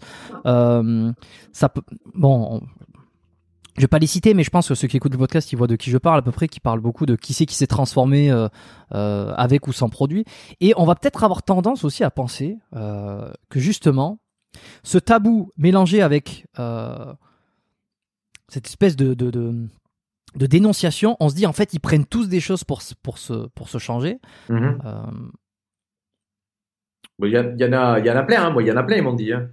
À la salle, ils m'ont dit, t'as pris du clan de but ou quoi? Moi, je dis non, euh, parce que le clan de butérol fait sécher. Euh, ouais, puis on puis, s'imagine, euh, on s'imagine que tu connais des gens, on s'imagine que, euh, que si- s'il Mais- y a de la coke dans les soirées, il y a forcément du but dans les, dans à les la soirées. salle, quand je travaille bien, il y a plein de gens, je suis sûr, qui sont persuadés que je prends autre chose que, par exemple, euh, des boosters avec un peu de DMA. J'en suis persuadé. Parce que pour les gens, si tu te développes, alors que eux ne se développent pas parce qu'ils font pas les bonnes choses, parce qu'ils croient que c'est en poussant 5 heures par jour, mais en mangeant un McDo euh, tous les 3 jours, qu'ils vont arriver à faire du muscle. Ils se disent, lui, lui, rate comment il est. Mais parce que lui, il bosse. Donc, on trouve une excuse. On va dire, ouais, mais il prend des trucs. Ou alors quelqu'un qui roule en Mercedes, euh, ou euh, enfin Mercedes, tout le monde peut rouler en Mercedes. Enfin, c'est une image, mais je veux dire, les voitures aujourd'hui, c'est des leasing, c'est de la connerie. Mais je te dis quelqu'un qui a réussi, on va dire, ouais, mais lui, il a de la chance, lui. Alors qu'on se demande pas, peut-être qu'il se lève à 5 heures du matin et qui, tu, vois, la réussite aujourd'hui, elle est toujours associée à une tricherie ou à un avantage Il y a- il y a- il y a- c'est rare qu'on dise quelqu'un, il se l'est gagné. T'as déjà entendu ça en France? Bravo, tu te l'es gagné. Ça, c'est l'Amérique, tu vois. C'est putain, t'as réussi, t'es un exemple. En France, on va dire, oh là là, comment ça se fait que lui, il a ça, moi j'ai pas, Hum, c'est pas bien. On va lui foutre un contrôle fiscal au cul, c'est pas clair. Ça, ça n'existe pas en France. C'est triste à dire, mais la réussite en France par chance ou par travail, elle, elle est, elle, elle passe qu'au deuxième plan. Quelqu'un qui a quoi que ce soit, on va dire, oh, mais il a de la chance, ou alors il connaît un tel. Non, peut-être qu'il a bossé. Tu vois, et moi, la salle, quand, quand je me change, tu vois, c'est que je fais gaffe à ce que j'ai dans l'assiette, que je me lève le matin, que je respecte un protocole et que, voilà. Après, si je pouvais avoir cette rigueur dans le travail, parce que je suis, je suis assez, euh, j'aime travailler, j'aime mon travail, mais je suis toujours un peu plus branleur, bien sûr. Mais je suis sûr que j'aurais beaucoup plus de choses. Mais voilà, c'est très français aujourd'hui de toujours trouver une facilité à une réussite. C'est qu'une réussite, et on trouve toujours un petit subterfuge euh, à dire c'est ci ou c'est ça, quoi. Et de, de- de ton entourage qui s'affûte, euh, qui s'entraîne, tu vois. Bon, tu me parlais de, de Cyril qui faisait pas mal de sport, tu me parlais de Castaldi, euh, Benjamin, euh, Mm. qui était un féru de musculation. C'est quoi leur philosophie sur, euh, sur ça? Est-ce que c'est des mecs qui, pareil, partagent ce truc ce... Alors, Non, sans, avec- citer, avec- sans citer au cas par cas, mais de manière générale, est-ce qu'il y a de la facilité dans la prise de bonbons? Est-ce qu'il il y a cette même philosophie que toi? Qui est, euh, non, non, non, parce que euh, moi, quand j'en parle avec, euh, ben, on parle beaucoup sport si tu vas avec Cyril, qui est un fou de sport. Et lui, c'est sport, sport, sport, sport tout le temps. Donc il y a pas de, je sais qu'il y a rien et Benjamin, il y a rien derrière. Mais euh, on voit que, tu vois, Benjamin, il va te dire, ah, putain, il faut que je perde 3 kilos, je vais aller à la boxe six fois par semaine. Et il y a que comme ça qu'il saura que, tu vois. Après, dans le milieu, sur des mecs qui prennent euh, des stéros ou quoi à la télé, perso, j'en connais pas. Ou alors ils sont morts. Euh, T'avais le mec de Alliage, lui, il en est mort, tu vois. Celui qui vivait à New York, là, comment il s'appelle euh, C'était pas un Quentin aussi Je sais pas, un mec assez typé, cheveux courts. Il avait quadruplé de volume.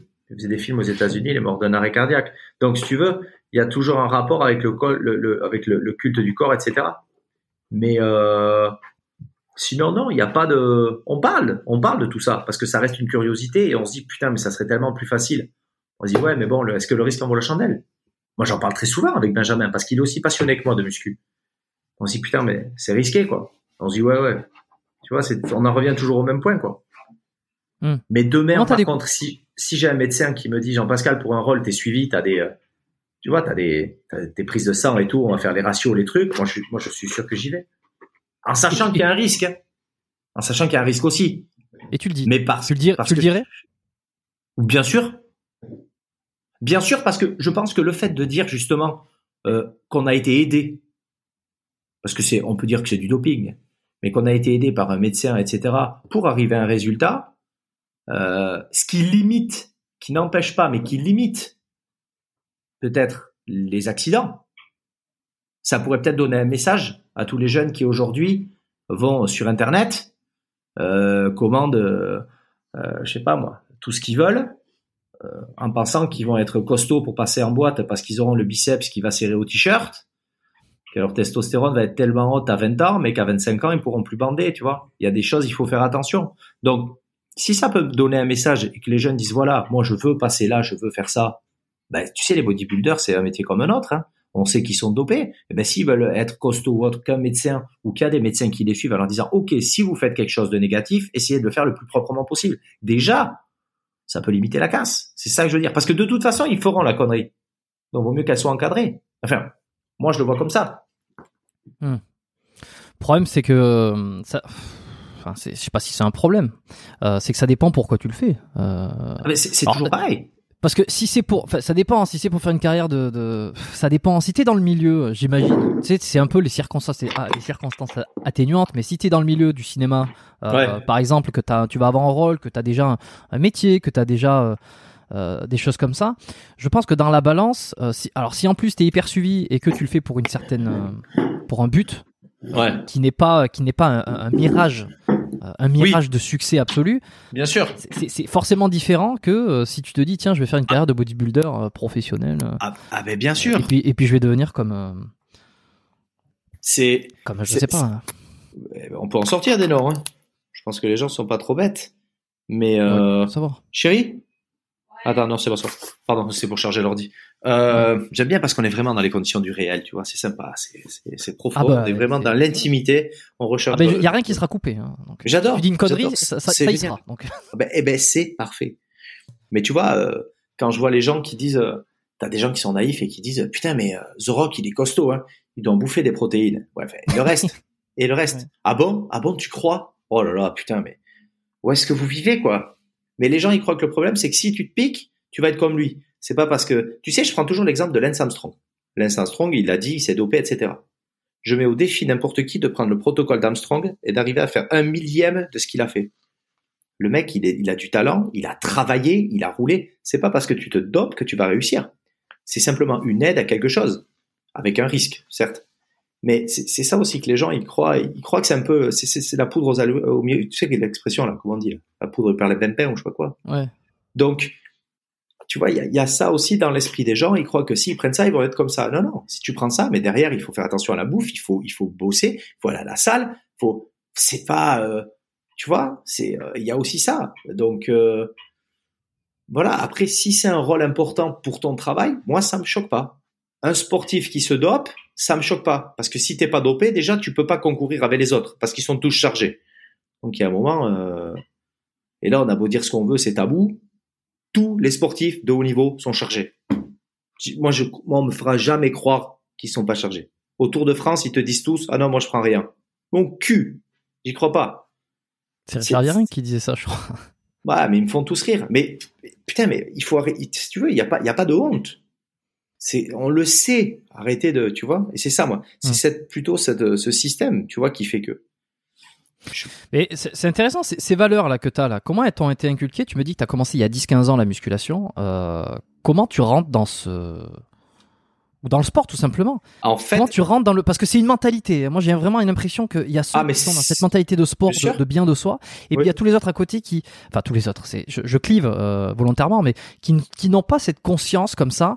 Euh, Attends, je disais l'autre jour, je disais l'autre jour à une copine, euh, moi, euh, s'il y a une attaque de zombies, je vais être capable de, de monter le mur. Euh, à un moment donné, Mhm. j'ai envie aussi d'un petit peu me connaître. J'ai envie de dire qu- quand je bouge, quand je bouge, je veux savoir pourquoi je bouge, comment je bouge, et je veux être capable de le faire. Et, euh, et a trouvé ça. euh, alors ça l'a fait réfléchir, mais après elle a trouvé du bon sens. Elle a dit effectivement, euh, euh, si t'as un corps, c'est pour pouvoir t'en servir. Ben oui, ben voilà. Il y a tous ceux qui pensent pas comme ça. Alors co- comment comment on fait changer Ben, ça des gens Parce que c'est un peu le. Si veux, moi, déjà, j'ai toujours été sportif. De- depuis tout jeune, j'ai fait du, du bodyboard, du surf pendant euh, 30 ans. Euh, on est dans une région où ici, si t'as pas de, de- le sport hors saison, tu te fais vite chier, quoi. Donc, on a la mer, la montagne, on a des, des lieux extraordinaires pour faire tous les sports euh, possibles et inimaginables. Donc, on est Mhm. tous assez sportifs. Euh, mais, euh, donc, si tu veux, moi, c'est- aussi mon éducation, parce que mon père, euh, et comme nous, on éduque les enfants, il faut faire du sport. Tu vois, on a le petit, il a 9 ans, il fait du MMA, et la grande, elle fait du crossfit. Donc, tu vois, c'est, ils font C'est- pas ouais, du badminton non plus, mais c'est, hyper, hyper tendance quoi. Non mais Mais c'est leur choix. les sports d'aujourd'hui quoi. Hmm. Ouais, c'est ça, mais c'est leur choix, donc on les laisse, on laisse faire, mais tout ce qu'on veut, c'est qu'ils fassent du sport. C'est ça, c'est obligatoire. Et si tu veux, moi, mon, e- mon ex-femme euh, était euh, championne de figure de Californie. Donc quand je l'ai rencontrée, elle avait le six pack et compagnie, tu vois. Donc figure c'est c'est les voilà. figure, c'est la perfection du corps. C'est Ouais. voilà, c'est le, c'est avant, on va dire le body un peu, etc. Hmm. Et elle, si tu veux, euh, a été confrontée tous ces tous ces trucs de dopage. Donc si tu veux, elle, je me suis mis à la muscu quand elle m'a dit mais tu peux parce que je me suis toujours trouvé très frêle. Elle me dit mais tu peux parce que je suis à l'origine je suis ectomorphe, donc Hmm. je suis assez, assez maigre.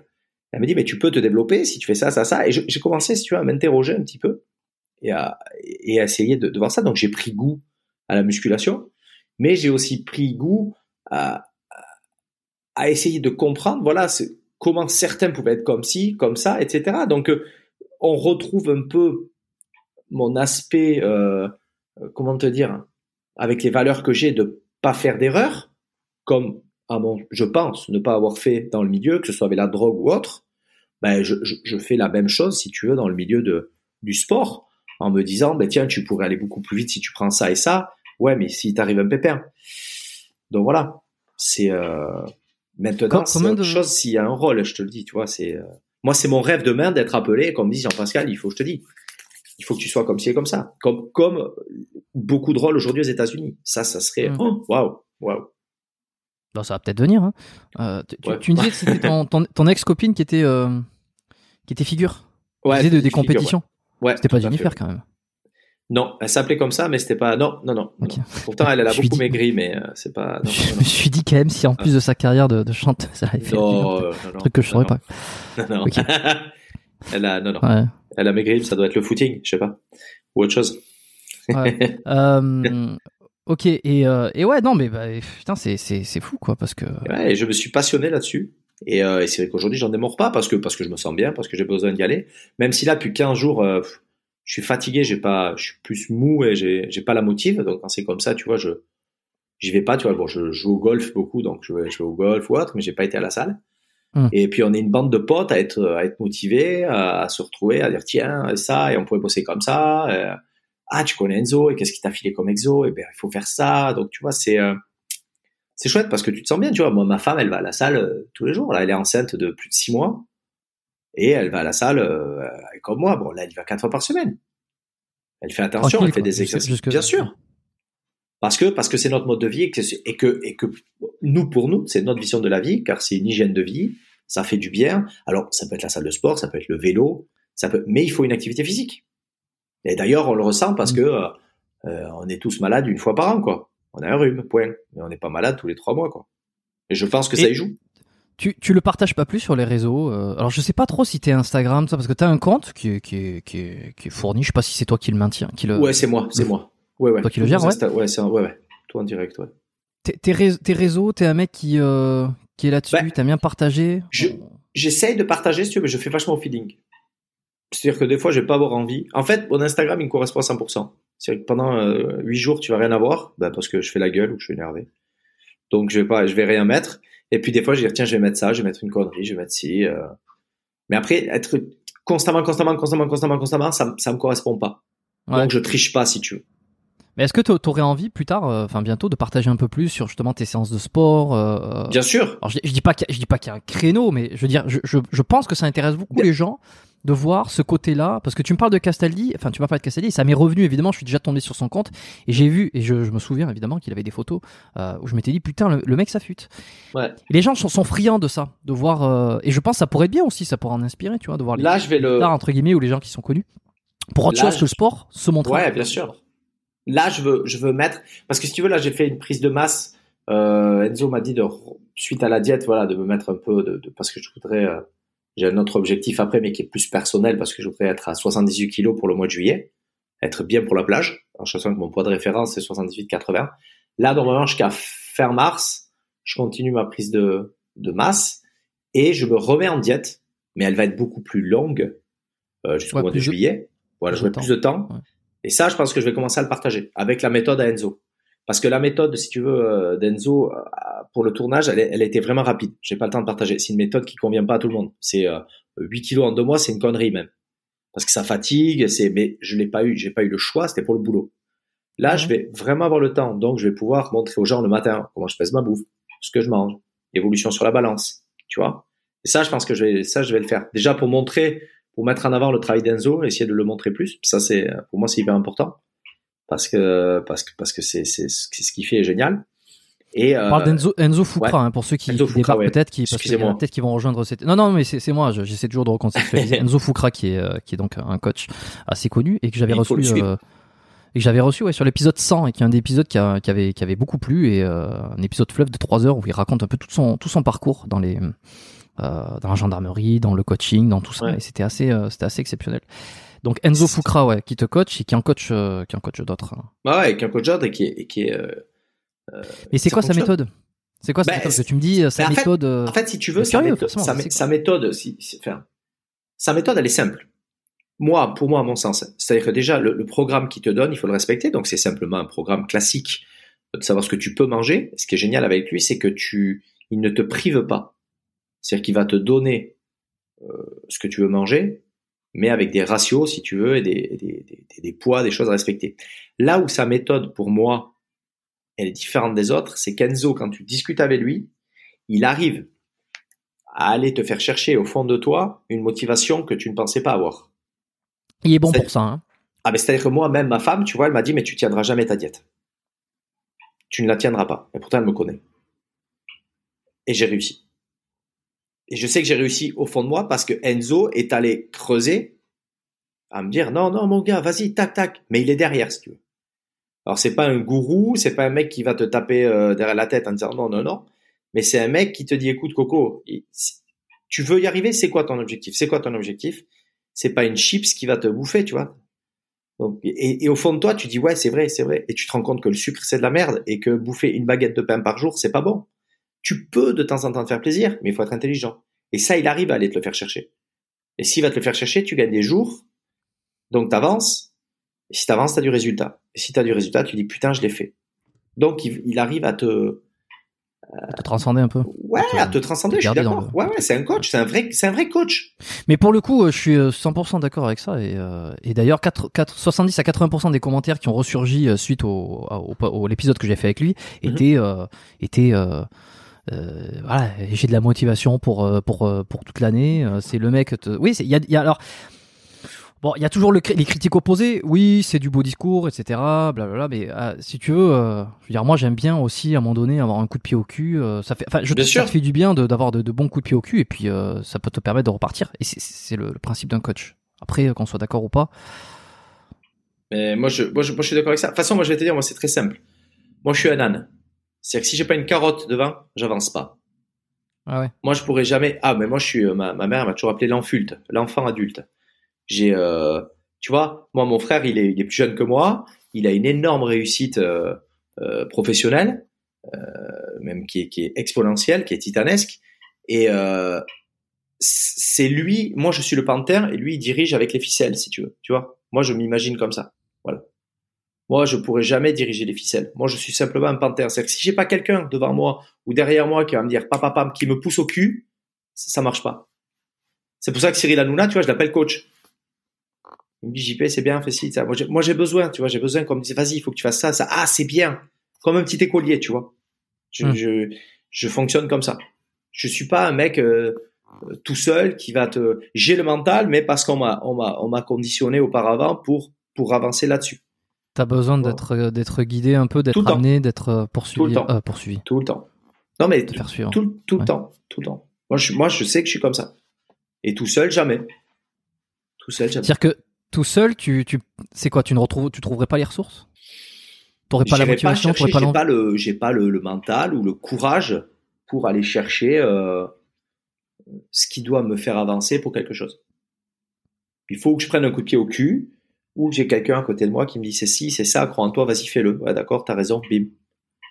Je suis comme ça. Hmm. C'est, euh, alors ça peut être un défaut, ce que je pense. Euh, ça peut être une qualité parce que ça t'apprend aussi à écouter les autres.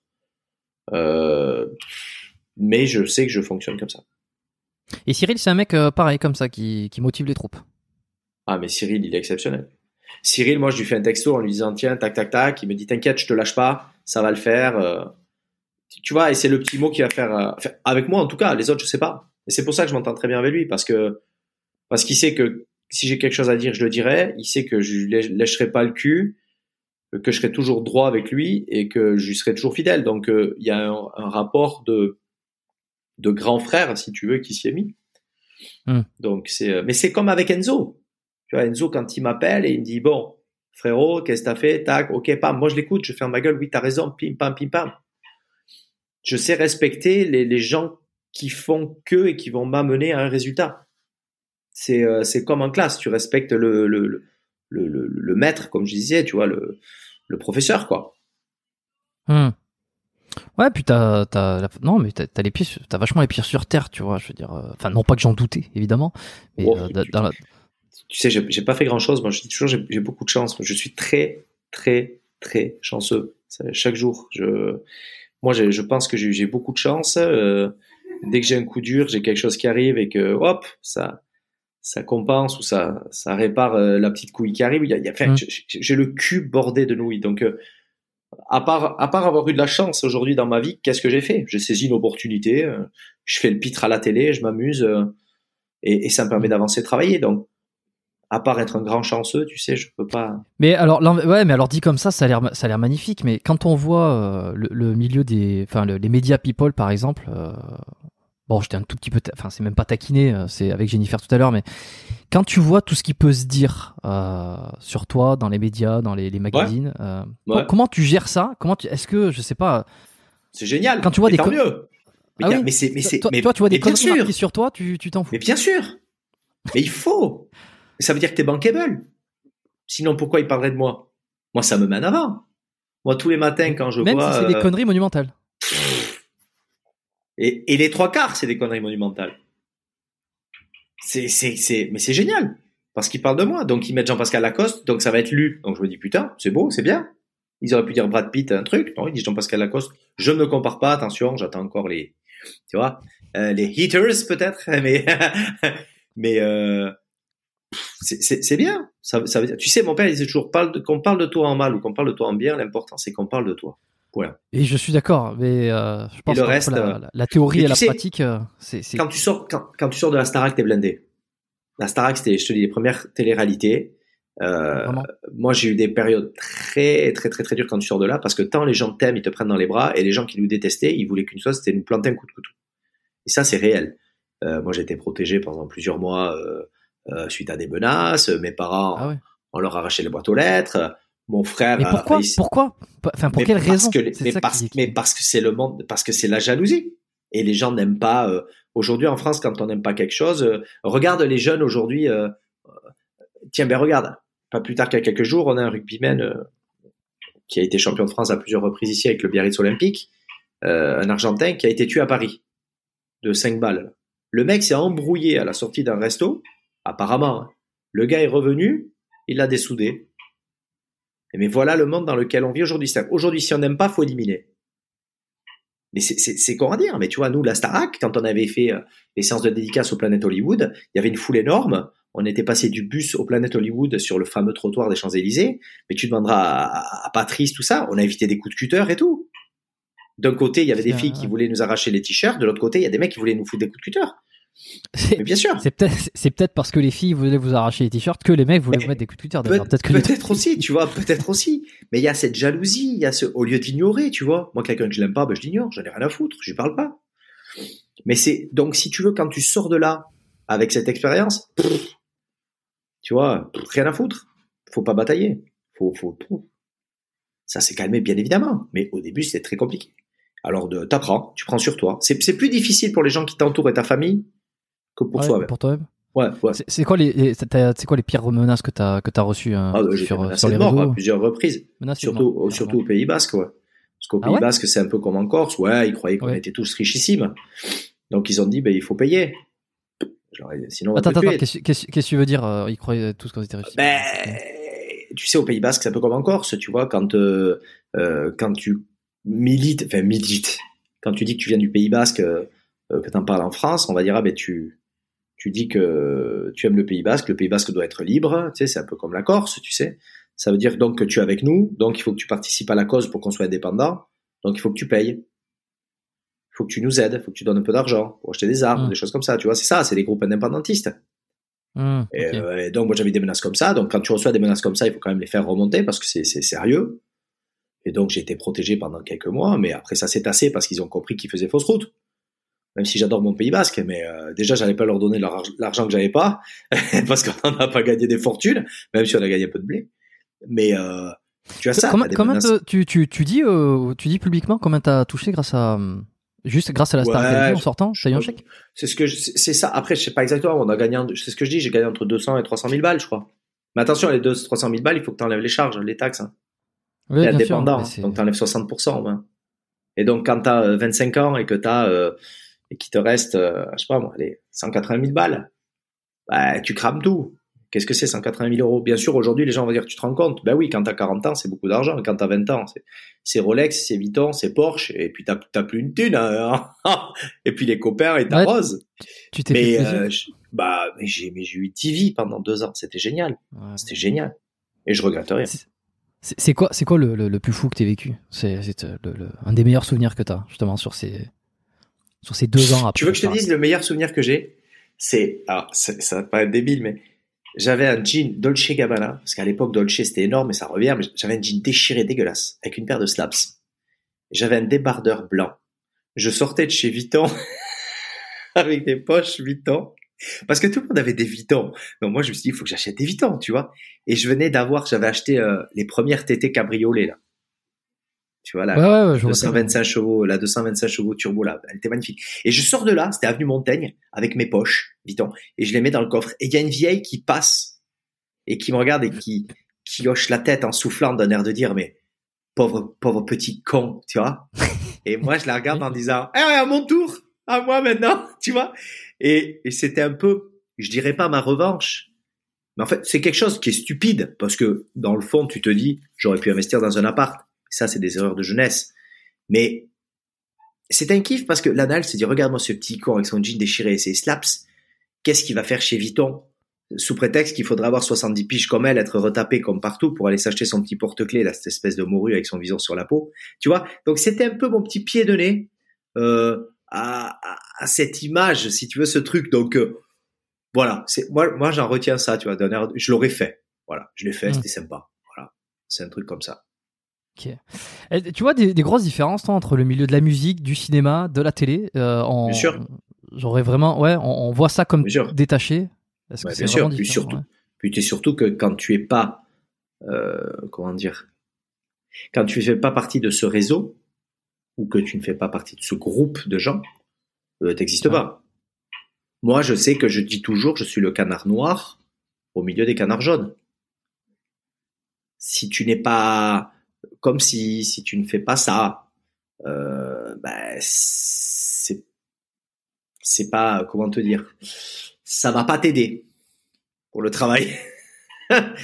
tu vois ce que je veux dire? qu'est-ce que tu veux dire? Est-ce que t'as des- non euh, oui, mais je... est-ce que tu as des exemples hein, C'est euh, compliqué, c'est compliqué. Euh, comment je peux te dire ça? Euh, pff, Histoire de, de... Tu vois, et c'est et c'est et c'est un peu c'est un peu à l'opposé de TPP parce que TPP justement euh, c'est venez comme vous êtes quoi, c'est McDo, c'est ça qui est chouette. Tu vois, dans le milieu du cinéma, si un jour j'ai ma chance dans le cinéma, c'est pas euh, les gens du cinéma qui vont se réunir pour me donner ma chance par exemple. Ça sera un réalisateur. Parce que je ne corresponds pas, euh, parce que tu as des codes à respecter, euh, parce que je corresponds pas et que et que je suis un bof qui va boire une bière plutôt que de boire du champagne un lundi à midi quand je bois une bière. Parce qu'en plus je bois pas. Mais tu, tu comprends ce que je veux dire? Mais tu penses que la majorité, tu vois, si on reste sur le cinéma, la majorité sont comme ça? Non. Moi je dis par rapport à moi. Euh, mais par rapport aux gens que je connais euh, tu vois je vais te prendre un exemple tout bête. Hmm. Euh, pour moi aujourd'hui faire de la télé c'est une chance incroyable une fois euh, quand je faisais section de recherche il y a bien des années euh, sur les premières saisons il y avait le soir il, y avait, il devait y avoir une grève. D'accord? Des, des intermittents etc j'ai rien contre les intermittents etc ce cas c'est que je n'étais pas en accord avec le mouvement si tu veux. Euh, parce que je sais plus c'était par rapport aux heures etc moi j'estime que quand euh, tu travailles trois semaines et que tu es, payé l'équivalent de quatre mois, moi, hein, en tant que comédien, il y a un moment, tu fermes ta gueule. Si on te dit tu bosses à 4 heures du matin, tu dis oui et tu vas bosser à 4 heures du matin. Parce que celui qui bosse avec le sac de sable ou de ciment sur le dos à l'échafaudage pour 1800 balles, lui, il aimerait être à notre place. Tu vois ce que je veux dire? Mhm. Et donc, si tu veux, un jour, il y, avait une grève et tout le monde dit bon, à main levée, qui veut faire la grève, etc. Et moi, j'ai pas levé la main. J'étais le seul. Et là, là, oh, bon, je me suis pris des regards. Mais s'ils avaient eu des, c'est pas moi, c'était c'est la Russie contre l'Ukraine, quoi. C'est n'importe quoi. J'ai dit qu'est-ce qu'il y a? Je dis j'ai le droit. Ouais, tu te rends compte, t'étais où? Je dis ben non. Je suis pas d'accord avec vous, je lève pas. Donc si tu veux, si tu ne, c'est, on va pas accepter que tu sois pas en accord avec tout ce qui se fait. Tu comprends? Si si tu n'es pas en accord avec certains, avec certaines manières de faire, certains, le mouvement c'est un exemple. Mais si tu n'es pas en accord avec un protocole, euh, euh, un réseau, voilà, un art, un art, si tu veux, de vivre comme, je sais pas comment t'expliquer, tu, je sais pas si tu m'exprimes bien pour que tu comprennes, tu vois, mais si t'es pas en osmose avec eux, euh, ça t'aide pas pour le boulot, quoi. Ouais, Mais ça moi, te je- ferme des portes. Ben, j'avoue. Bah bien sûr, mais moi j'ai toujours dit, je, je baisserai jamais mon pantalon, je changerai de métier, je l'ai déjà fait, mais je baisserai jamais mon froc, parce que je sais qui je suis et que on me prend comme je suis, et si ça plaît pas, ben on prend pas. Mais c'est le problème dans ce milieu. Beaucoup ont le pantalon aux chevilles et ils font des pipes gratos, quoi. euh, pour la lumière ou, ou pour l'argent. Je suis désolé, je suis cru, mais euh, et c'est valable pour la télé et le cinéma. Et beaucoup vont se reconnaître. Mais c'est des merdes, ces gens-là, c'est des merdes. Après, je m'en fous. moi. Ça, ça se passe comment? Tu fais des castings euh, Enfin, quand tu veux faire des, Ouais. des, des- des films ou, ou quand tu t'es confronté à tout ça, est-ce qu'à un moment donné, tu as un agent qui s'occupe de faire tes cast- de, de, de te choisir les castings? Est-ce que t'es rec- Pendant, euh, alors T'es pendant repéré des fois? pendant, pendant longtemps, je me suis débrouillé tout seul, pendant très longtemps. Euh, là, j'ai un agent avec qui j'avais travaillé un tout petit moment et euh, avec qui je retravaille. Euh, mais ouais, ouais, je fais des castings, bien sûr. Il y a pas de, ouais, ouais. Là, j'en ai raté un, tu vois, j'en ai fait un, je l'ai raté. J'ai pas été bon. Bon, ils ont dit, ils voulaient quelqu'un de plus vieux, donc ça m'a rassuré. Euh, c'est très bien, mais mais bien sûr, je fais des castings et puis moi j'appelle aussi. Il faut pas se voir la face. J'appelle, je dis voilà, j'aimerais bien tourner. Euh, C'est ça que- qui, te, c'est- qui te plaît là pour le- les prochains mois, les prochaines années? T'as envie de te diriger plus vers le cinoche? Non, pas, pas nécessairement, non? Pff. oui, si je le fais, oui. Mais c'est fa- c'est facile. Moi, enfin, bon, moi, dans ce que je fais, je m'éclate. C'est la, la télé, je m'éclate, tu vois, avec l'équipe à Cyril, c'est top. Mais si je dois faire euh, que ce soit du cinéma, je voudrais ou une comédie, parce que j'aime faire rire les gens. Je rêverais de faire ça. Et les planches. Comme là, je viens de finir une pièce de théâtre, j'ai goûté aux planches et je rêve de faire un one man. Un one man show. Bah, c'est pour ça qu'il il faut que tu trouves un moyen de te mettre en relation avec Jérémy Ferrari. Maintenant que tu l'as. Ferrari, écoute, j'ai parlé au, au comte de Bouderbala qui m'a appelé, tu vois, et Il, ça, il est ça drôle lui aussi, putain. Ah, j'adore. Et, et il m'a appelé. Et c'est lui qui m'a dit, il faut que tu ailles sur scène. C'est incroyable ou pas? Ça m'a touché, hein, je te jure. hein. Hmm. Le mec, j'ai rien demandé, hein, on se connaît pas. Hein. Il m'a appelé, il me dit, ah, Jean-Pascal, après que tu ailles sur scène, je te le dis, ça date d'il y a une semaine. Parce qu'il me dit, j'ai un spectacle, est-ce que tu veux venir 5-10 minutes avant mon spectacle sur scène? Oh je dis, mais j'ai mais j'ai pas, de, j'ai pas de spectacle. Moi. Je- rien. hein. j'ai j'ai rien. Il me dit, mais attends, il faut que tu grattes, euh, euh, tu, tu peux faire rire les gens, le truc. Ça ça m'a vachement touché, tu vois, qui pense à moi. Et donc, si tu veux, ça me conforte dans mon idée de me dire, ben voilà, ça, ça, c'est des objectifs. Et même si j'y arrive pas, ben ces objectifs, ils vont me faire avancer. Je vais parler à ces gens-là, je vais en rencontrer d'autres. Ça va peut-être me filer du boulot pour d'autres trucs, ainsi de suite. Et arrivera peut-être l'âge de la retraite où je dirais, ben finalement, j'ai pas fait ce que je voulais, mais je me suis éclaté, j'ai fait d'autres choses. Ou tu vois ce que je veux dire? Moi, j'avance comme ça. Je feeling. T'as eu, eu l'occasion de te rendre dans le, je sais pas, au Festival de Cannes par exemple ou, Non. dans les Césars? Je sais que Non. tu vois exactement ce que tu me dis là. De, je sais pas moi des fois par, par invitation.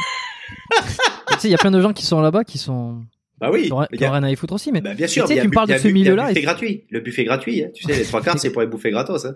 et, et avec du champagne. Bah, bien sûr. Et c'est vrai. Mais non, mais les Césars, c'est quelque chose parce qu'on entend souvent ce truc à se dire que c'est un milieu, euh, voilà, c'est un peu les, les, les gens du cinéma qui s'auto-congratulent. Je les ai regardés pendant très longtemps parce que j'étais un grand fan de cinéma pendant. Alors je le suis toujours, euh, j'aime le cinéma, mais j'ai plus du tout de temps de regarder les films et puis j'ai zappé ce truc-là de mes priorités.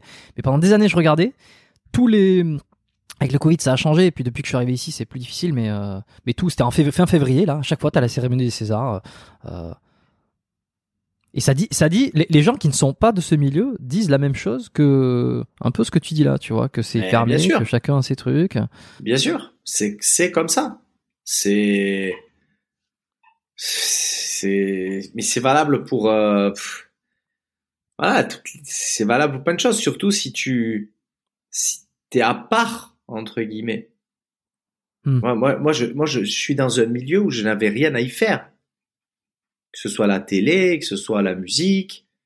C'est pour ça que je me dis, je dis toujours, je suis le cheveu dans la soupe. Mais j'aime cette, parce que ça me correspond. Mais c'est, moi, je suis très content que ce soit comme ça. C'est pour ça que je dis, les Césars, je ne pense pas que tu m'y verras, que, tu verras un jour. Et puis, je pense pas mériter un César. Et puis, je pense que je me ferais chier dans une soirée comme ça. Mais si je peux continuer à faire euh, euh, des séries euh, françaises, euh, faire des choses un peu populaires, euh, c'est parfait parce que c'est ce qui me correspond. Ouais. Tu, tu te Et, verrais euh, pas faire autre chose? Complètement euh, en dehors du. Ben, si demain on me dit, écoute Jean-Pascal, j'ai envie que tu fasses euh, pleurer aux larmes, mais euh, euh, le public français, vas-y, parce qu'on verra une autre facette de moi que je montre pas, parce que je suis quelqu'un de très émotif et je me cache, toujours, je me cache toujours derrière mon nez rouge. Mais ça, c'est mon jardin secret. Mais ça, c'est un vrai travail à faire. Euh, maintenant, est-ce que j'aurai l'opportunité? La- L'avenir le dira. Euh, mais après, euh, tu sais, moi, je sais faire que ça. Moi, je sais, je sais que faire amuser les gens. Moi, moi ma, si j'ai une force, c'est de, de dire ce que je pense et de dire des conneries. C'est, voilà. Après, euh, ma force, elle est que si demain j'ai rien d'autre, ben j'irai bosser, je ferai autre chose, je ferai électricien et je m'adapterai, Euh, ou boulanger, ou qui sont des métiers qu'il faut apprendre et j'ai aucun problème avec ça. Mais T'as déjà, t'as déjà pensé justement à faire euh, justement quelque chose d'autre de, de, d'en dehors musique, l'ai fait. cinéma. je l'ai fait déjà. J'ai eu des périodes où il n'y a pas de boulot. J'ai servi, euh, j'ai fait serveur euh, dans le restaurant euh, au golf à côté de chez moi. Euh, j'ai fait, j'ai fait plein de choses comme ça. Bien sûr. Ben, quand il faut bouffer et payer le loyer, tu travailles. Hmm. Mais il n'y a pas de sous-métier. Et comment comment tu retrouves comment tu retournes là-dedans et en- enfin comment tu, tu tu repasses serveur après avoir connu un peu entre guillemets la gloire et finalement tu retournes ensuite à la télé? C'est une rencontre. C'est en on fait, se demande si comment on veux, de Ben, il y a un moment quand euh, tu vois, c'est bien, t'as le chômage, t'espères avoir un appel de la télé, tu l'as pas, puis à un moment tu dis bon, mais il va falloir travailler, donc tu te dis qu'est-ce que je fais? Donc moi, étant pas non plus une foudre de guerre, tu vois, je me suis dit bon, il faut que tu joignes l'utile à l'agréable, donc je me suis dit euh, si tu vas au golf, euh, tu pourras jouer gratos parce que t'es membre du golf, et euh, si tu travailles là-bas, donc c'est parfait. Donc j'ai demandé à, au patron du golf s'il cherchait quelqu'un au restaurant. c'est Il m'a lequel dit golf? ouais, le golf de Chantaco, juste à côté de chez moi. C'est où a été créée la marque Lacoste, qui appartient toujours d'ailleurs à la famille Lacoste.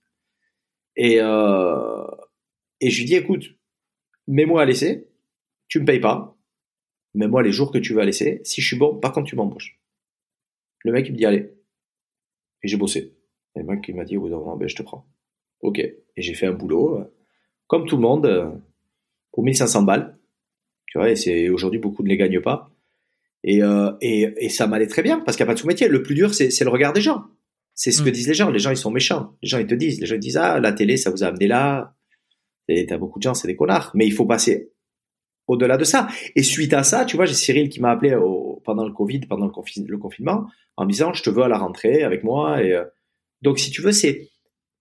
c'est- C'est c'est tout simplement la vie, quoi. La vie, c'est des montagnes. Il y a des hauts, il y a des bas. Mais c'est juste que quand tu es au plus bas, il faut pas avoir honte. Euh, parce qu'il y en a beaucoup qui ont honte parce que tu dis je fais de la télé, qu'est-ce que je vais faire d'autre? La télé, c'est comme serveur, c'est comme boulanger, c'est un métier, hein, c'est pas. euh, je veux dire, la télé, c'est un extraordinaire. Un chirurgien qui opère à cœur ouvert, ça, c'est quelqu'un d'extraordinaire. Mais euh, tu vois, donc il faut, c'est juste qu'il faut se dire des fois, bon, ben je fais ça, et puis, eh ben, écoute, l'important c'est de payer le loyer, que ta femme et tes enfants n'aient pas faim. C'est ça le rôle Mm. de, de, pour moi de, de, d'un homme à la maison. Mais euh, et puis voilà, et puis la télé redémarre, il y a des propositions, et puis, et puis des fois il y en a un peu moins, et puis il faut euh, réfléchir, avancer, faire d'autres choses, et euh, c'est, c'est- c'est la vie, quoi. Sais que ça doit pas être facile à gérer parce que moi je suis un mec qui par exemple euh, est hyper j'adore contrôler, j'adore avoir une, euh, une espèce de contrôle euh, de, Ah ouais, fais pas de de télé. stabilité aussi. Et Fais ouais, pas ah, que- fais pas de télé. Fais pas de Ouais. télé, il y a pas de bah, c'est pour ça stabilité. c'est pour ça que je fais du podcast. hein. T'as raison. Je, je contrôle ce qui sort. Ah, la télé, t'as aucune stabilité. Ah ouais. Aucune. Oh, C'est-à-dire qu'un jour tu vas avoir un contrat qui va te rapporter tant et il faut en fait il faut toujours être dans la prévoyance. Tu dis quand t'as un je- contrat, quand t'as un contrat. Moi, j'ai pas de contrat. Moi, c'est euh, la pige. C'est-à-dire que ça, se- ça se passe comment? C'est euh, il il m'appelle, voilà. Et euh, bon, bon, après, je sais si tu veux, parce que parce que parce qu'on a on s'est serré la mer. Il me dira, tu t'inquiètes, tu feras tes quatre émissions par mois. Donc, je sais grosso modo. Mais donc, si tu veux, c'est euh, ça reste instable, instable quoi. C'est un peu, t'es à la pige quoi. Pigiste. Mais c'est pour mon cas. hein. Il y en a qui ont des contrats, etc. Mais c'est ce que je dis, ça se gagne. Si demain j'ai un contrat, ben c'est que je serai indispensable et que j'aurai mon émission, à moi d'être bon. Peut-être que je l'aurai pas, mais je prends le risque. Ok. Qu'est- Qu'est-ce que tu fais euh, tous- les jours, euh, quotidiennement, euh, pour essayer de prendre soin de ta santé? Est-ce que tu as chopé des tips par-ci par-là? Est-ce que tu fais des étirements? Est-ce que en dehors de, du sport et de la Alors déjà, bah, alors Comment tu bon, vois je, ça je, je, je fume pas, je bois pas. C'est très rare. Quand je bois, euh, on a du vin pour les amis ici, tu vois, nous on boit pas à la maison. Euh, j'ai un gros défaut, j'adore le Coca Zéro. Bon, ça c'est, il faut bien avoir un petit, petit truc quand même. Euh, ben, je me lève tôt. Déjà, 6 heures. Moi j'aime profiter de la vie, j'aime pas dormir. Pourtant il faut dormir, mais donc c'est, c'est du sport. C'est j'essaye de gérer euh, le plus tôt possible la journée, que ce soit des coups de fil pour euh, la semaine à venir, pour le boulot ou autre. Euh, et après, c'est ce qu'il y a dans l'assiette, beaucoup. On essaie de varier. Euh, on essaie de, d'avoir une bonne hygiène de vie, en fait. C'est surtout ça.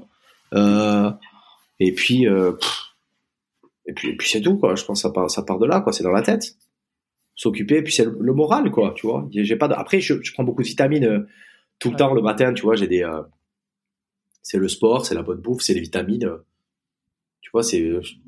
Je, dirais pas qu'on est dans un mode healthy parce que euh, c'est toujours de l'extrême quand tu dis ça, mais euh, on fait attention. Tu vois, le petit, il a 9 ans, le matin, il se fait ses œufs, ses flocons d'avoine, Et il sait qu'une fois par semaine, il a le droit de prendre des chocs à pic parce que c'est bourré de sucre, mais c'est qu'une fois par semaine, tu vois. On essaie de faire gaffe, quoi. Tu prends quoi comme complément, par exemple? Alors les compléments. alors moi, je suis, euh, je suis ambassadeur chez QNT. Je sais pas si tu connais, c'est une marque de marque belge Je QNT. connais pas bien, mais j'ai vu ouais, Ouais, j'a- j'a- j'adore cette marque. Ben, bah alors moi, je, je suis à fond pour les, bon, les protéines, ça j'adore parce qu'ils ont une, une méta pure qui est top. Euh, en période, là, tu vois, en période de masse, ben c'est euh, protéines. Je fais une bonne cure de créatine, euh, des oméga 3 beaucoup, la vitamine D. Qu'est-ce que je prends? Du curcuma. Aussi, je prends des trucs pour les articulations. J'essaye de Collagène prendre, tu vois, des comment? Collagène aussi, collagène, exact. Euh, pour paraître plus jeune. j'ai? Après acide aminé, ouais, ça marche avec les crèmes. Pour l'instant, je suis pas mal. Et et après, ben euh, tout ce qui est acide aminé, etc. Et puis bien manger, et puis faire du sport, quoi. Mm. Ça, c'est vraiment mon euh, mon petit péché mignon, quoi. Mais après, je suis très complément. Moi, la salle, euh, tu vois, si j'ai pas mes shakers, mes trucs à voir et tout, c'est mon, c'est mon petit rituel, quoi. Ah ouais. Je, ouais. je, je suis un peu accro à, à, à ça, si tu veux.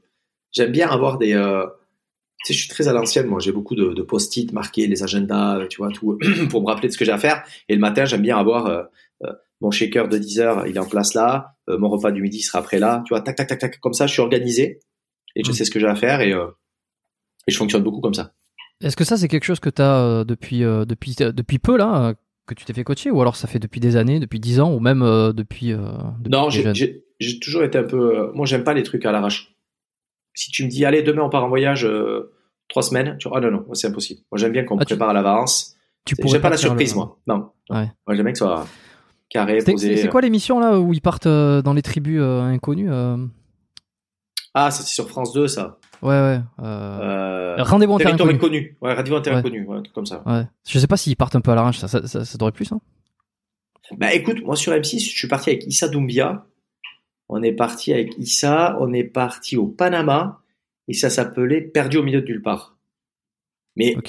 Même on, concept. on a eu quoi. le temps de se préparer, ouais, parce qu'il fallait, euh, entre guillemets, il fallait des vaccins, des choses comme ça, donc c'est pas du jour au lendemain. Mais si on me dit demain tu pars avec un sac à dos, une tente, et pff, ouais, un concept télé, oui, c'est pas pareil. Mais tu me dis en vacances là, moi j'ai des copains, c'est des baroudeurs terribles. Ils disent, oh, je suis parti avec le sac à dos, le passeport, et ouais, je dis, mais tu te démerdes. non, non, moi je vais préparer, tu vois, l'hôtel, l'hôtel, le transat, hop, le jet ski qu'on peut louer là, super. Et euh, moi, je, je- si je suis en vacances, c'est pour dormir dans des draps nickel et pas pour me faire chier à dormir sous un palmier, quoi. Ouais, putain, ouais, non, mais je, je comprends, mais je, je partage un peu ce truc-là, tu vois. euh, Après, ça dépend avec euh, l'optique qui va. Ah mais il ouais. y, en a, je suis sûr, il y en a qui te diraient, euh, ah, il a perdu, les- il a perdu le spirit. Jean Ouais, mais le a perdu le spirit-. Moi, le spirit, je l'ai fait, je l'ai fait pendant 30 ans en surfant, tu vois, quand je surfais, tu vois. Je dormais dans une 205 euh, pendant les compètes, euh, on bouffait des saucisses de Strasbourg avec du père, euh, père rassis. Là, j'ai eu 30 ans, le spirit. Au bout d'un moment, tu vieillis un peu et tu as envie de te dire, bah écoute, si je pars, c'est pour me faire plaisir, je fais mon petit confort. Tu vois, je suis plus dans cet esprit-là, quoi. Ouais. Hmm. Et un mec comme Mike Horn, par exemple, tu vois, qui a, je sais pas, il a plus de 50 ans passé, le mec est Ouais. toujours dans un spirit de fou furieux.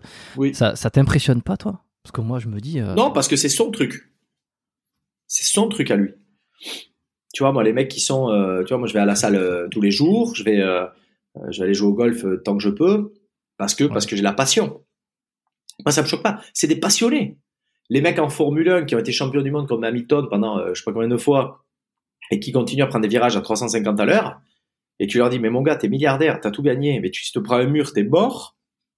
Pourquoi tu continues? Parce que c'est des passionnés. Donc, je comprends. Quand t'as la passion, c'est, euh, Ah, c'est la cam, hein. fou furieux aussi. Hein. ah ouais, ouais. je, je, C'est je sais pas si t'as regardé sur Netflix là le énorme, énorme, bien sûr. Formula One. J'ai commencé euh, cette série là sous les sous les euh, sous la pression d'un C'est pote qui mal, me hein. disait regarde regarde depuis Ah, des c'est mois. génial. ça y est, j'ai regardé. C'est euh, C'est très, très bien fait. C'est incroyable. Mais je, Les mecs sont barjots. Hein. Ouais, c'est c'est des passionnés. Mais tu sais, c'est comme un mec qui sait. C'est la même chose que pour quand on parlait de muscu pour les stéroïdes. Un mec qui fait du bodybuilding, c'est son métier. Il sait que chaque matin, quand il s'injecte euh, son DK, son truc, son gnani, son gnagna, euh, euh, il sait qu'il peut crever, mais il continue parce que parce que c'est un accro de sa de, de, de son image, de sa passion, et qui dit ben je prends un risque. Bon ben voilà, des passionnés, ben c'est c'est toute passion de toute façon, elle a elle a ses limites, mais c'est c'est les passions, c'est comme ça.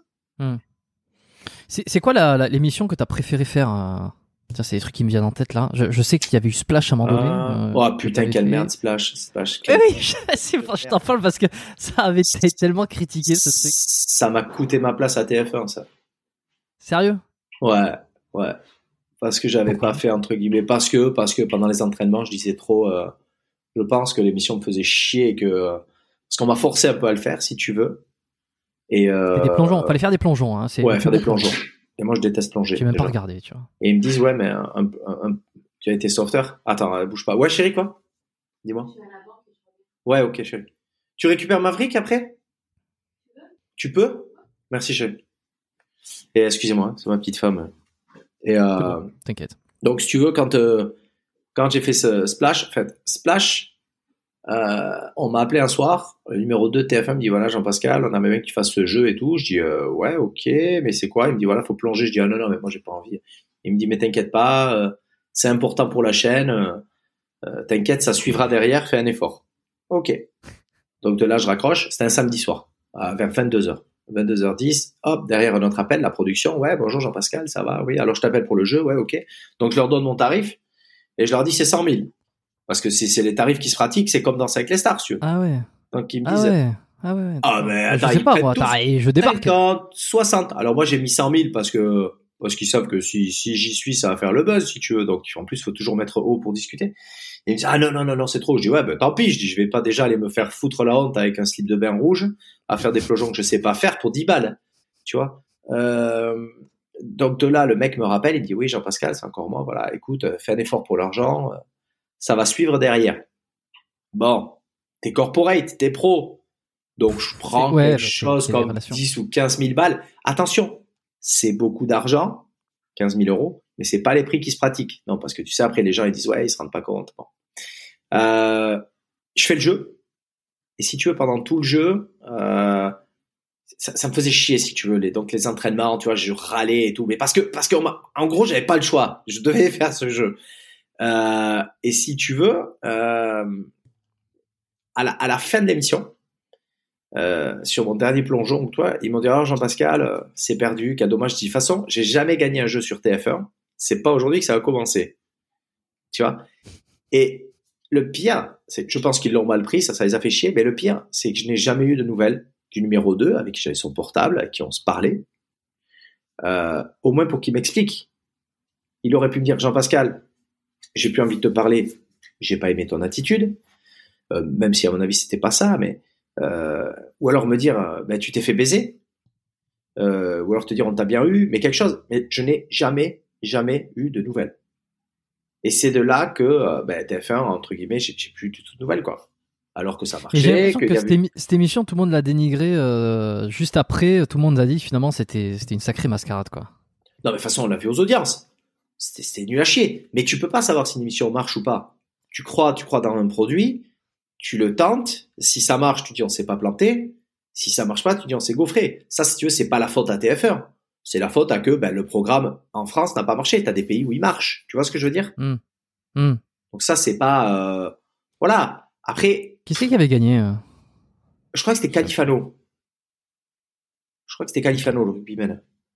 Ouais. Mais euh, voilà, Il c'est y, y avait pas... Moscato aussi dans l'émission, non? Je- Non, c'était Kali. Moi, j'avais. Après, peut-être. Je crois qu'il y en a eu plusieurs, hein, je crois. hein. Il y en a eu une Mm. ou deux, non? Mais Moi, j'étais avec Kali. Peut-être. Ok. Mais euh, voilà quoi. Mais c'était une belle émission, une belle bouse, ouais. Une belle, euh, belle merde. Bon, ben c'est pas ok, c'est pas celle que t'as préféré faire. hein. Ah non, non. Celle que j'ai préféré faire, bon, ça sera toujours la Starac. Ah ouais, Ça sera toujours la Starac. Parce que... Ouais, bien sûr. Est-ce que c'était dur physiquement entre Bien chanter, danser, le sport, Oui. tout ça? Ouais. Ouais, ouais, on se rend pas compte parce qu'il faut vraiment que tu bosses, quoi. Alors, il y a bosser et bosser. C'est, c'est bosser, c'est, c'est bien. Mais ouais, t'es fatigué. Puis, puis t'es jeune, donc tu te couches tard, euh, tu rigoles. euh. C'est la colo, hein. Hmm, Ça pleure quel- un peu aussi. Quel souvenir?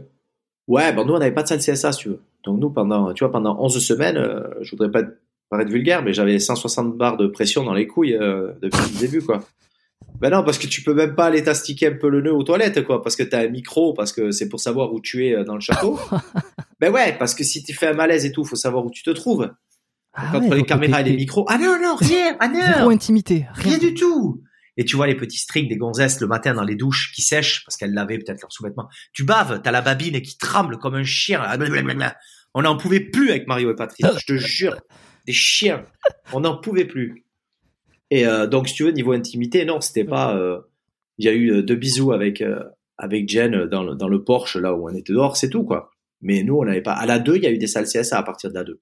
Ah là, là, j'ai entendu des Ah ouais. trucs. Ah là, c'était De- trompette et saloperies. là. hein. Ah, ils ont pas fait semblant. Bon, ils auront, ils ont rattrapé le temps où nous on l'avait pas. Ouais, ils ont, ils ont compensé la première saison. Ah oui, donc Oh, ça veut dire qu'il s'est absolument rien passé euh, dans la première. Ah non non, je te le garantis, rien du tout, que dalle.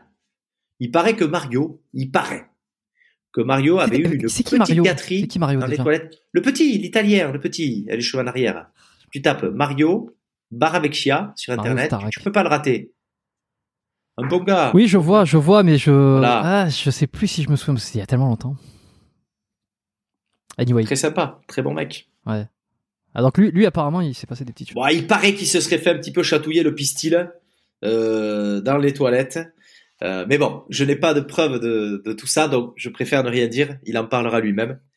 Mais c'est la seule chose qu'il y a eu. Il n'y avait rien. Rien. Je, peux, je te le promets. Rien. En tout cas, de mon côté. Rien. Ça, ça a démangé fortement, je te rassure. Ok. Bon, bah écoute, c'est quoi tes projets là euh, on, va, on va bientôt conclure hein, euh, dans les, les Eh mois, ben, les années à venir. Qu'est-ce que tu as envie de euh, faire Qu'est-ce que, qu'est-ce que Bah, écoute, toujours, toujours pareil. Écoute, moi le, bah écoute, moi la, la, la, la fiction, le cinéma m'a toujours plu. euh, surtout le cinéma, j'en ai jamais fait, donc si un jour je peux, tant mieux. Mais écoute, continuer sur cette lancée, tu vois. J'ai du théâtre qui va reprendre en septembre, logiquement. Euh, ça se passe bien avec l'équipe de Cyril Hanouna sur C8. Euh, pff, tu sais, moi, tant que tant que j'ai le temps de rentrer chez moi pour être en famille, jouer au golf euh, et, et être heureux, pour moi, le, le contrat il est rempli, tu vois. Donc, euh, D'ailleurs, tu fais plus de surf? Non, je touche, depuis que je me suis mis au, au golf, je touche plus une planche. Comment je ça se ça? Ah, c'est, je sais pas, je me suis, c'est fantastique. Le surf, c'est, le golf, c'est incroyable. C'était bien, mais j'en ai tellement fait, si tu veux, j'étais tout le temps.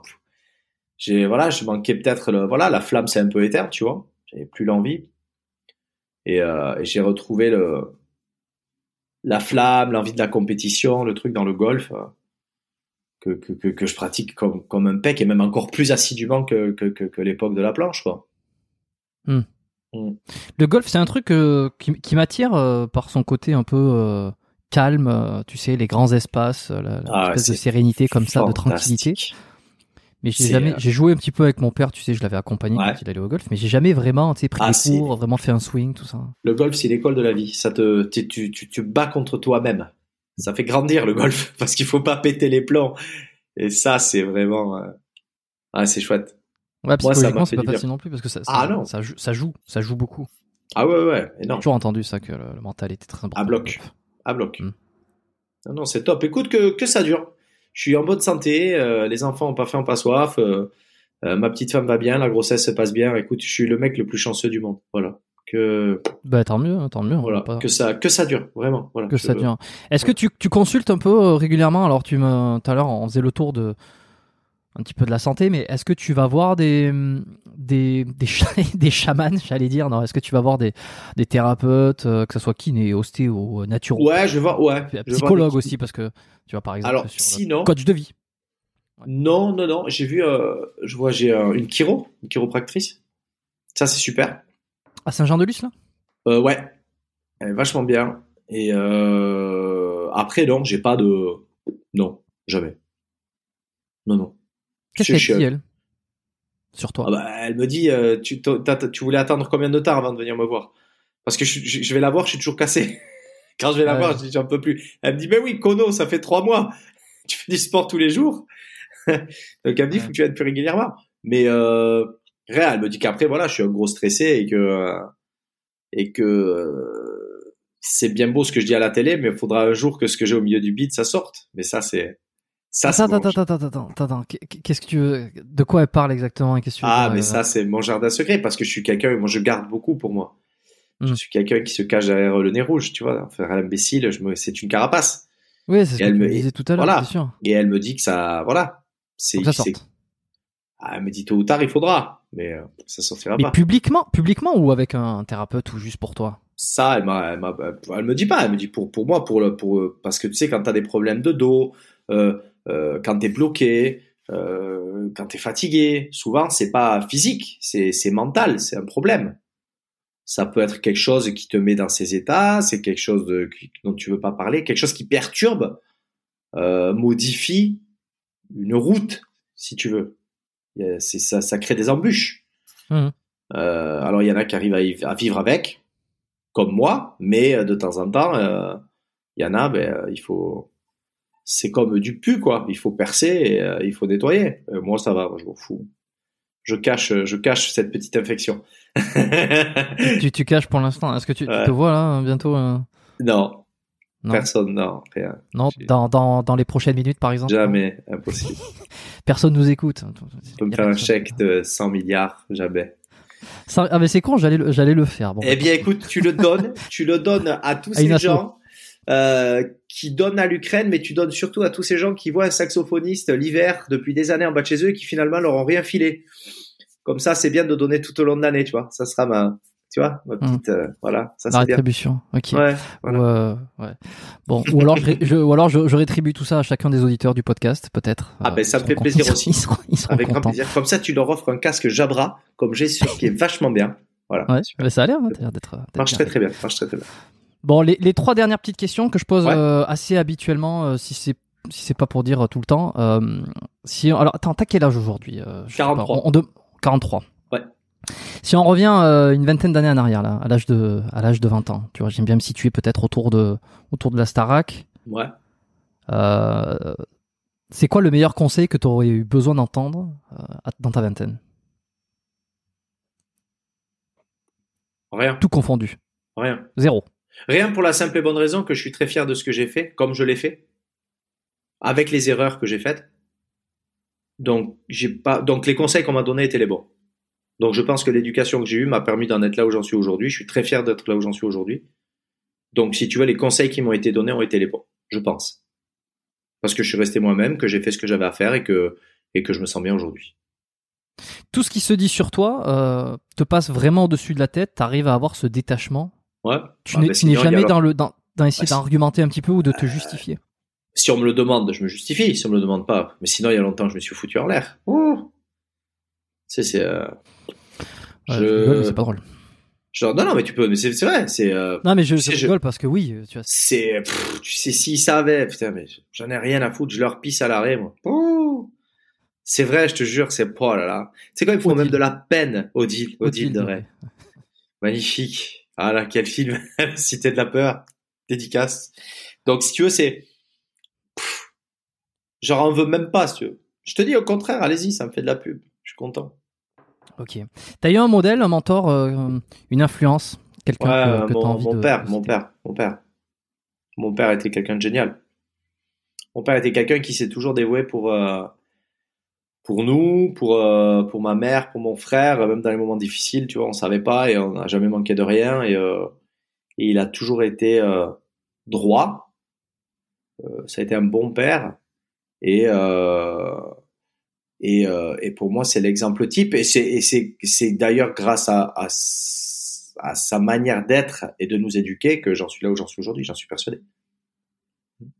Le nom de famille euh, Lacoste, euh, Non, moi, direct, indi- Je suis un, je suis un générique, moi. Moi, je suis la, comme les médicaments, moi, une pâle copie. Le- on peut même dire la branche oubliée, le non héritier.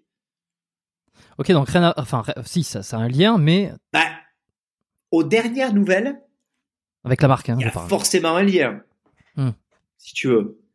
Mais quelque part. comme je suis sponsorisé par Puma pour le golf, ça m'arrange très bien. Je porterai pas Lacoste.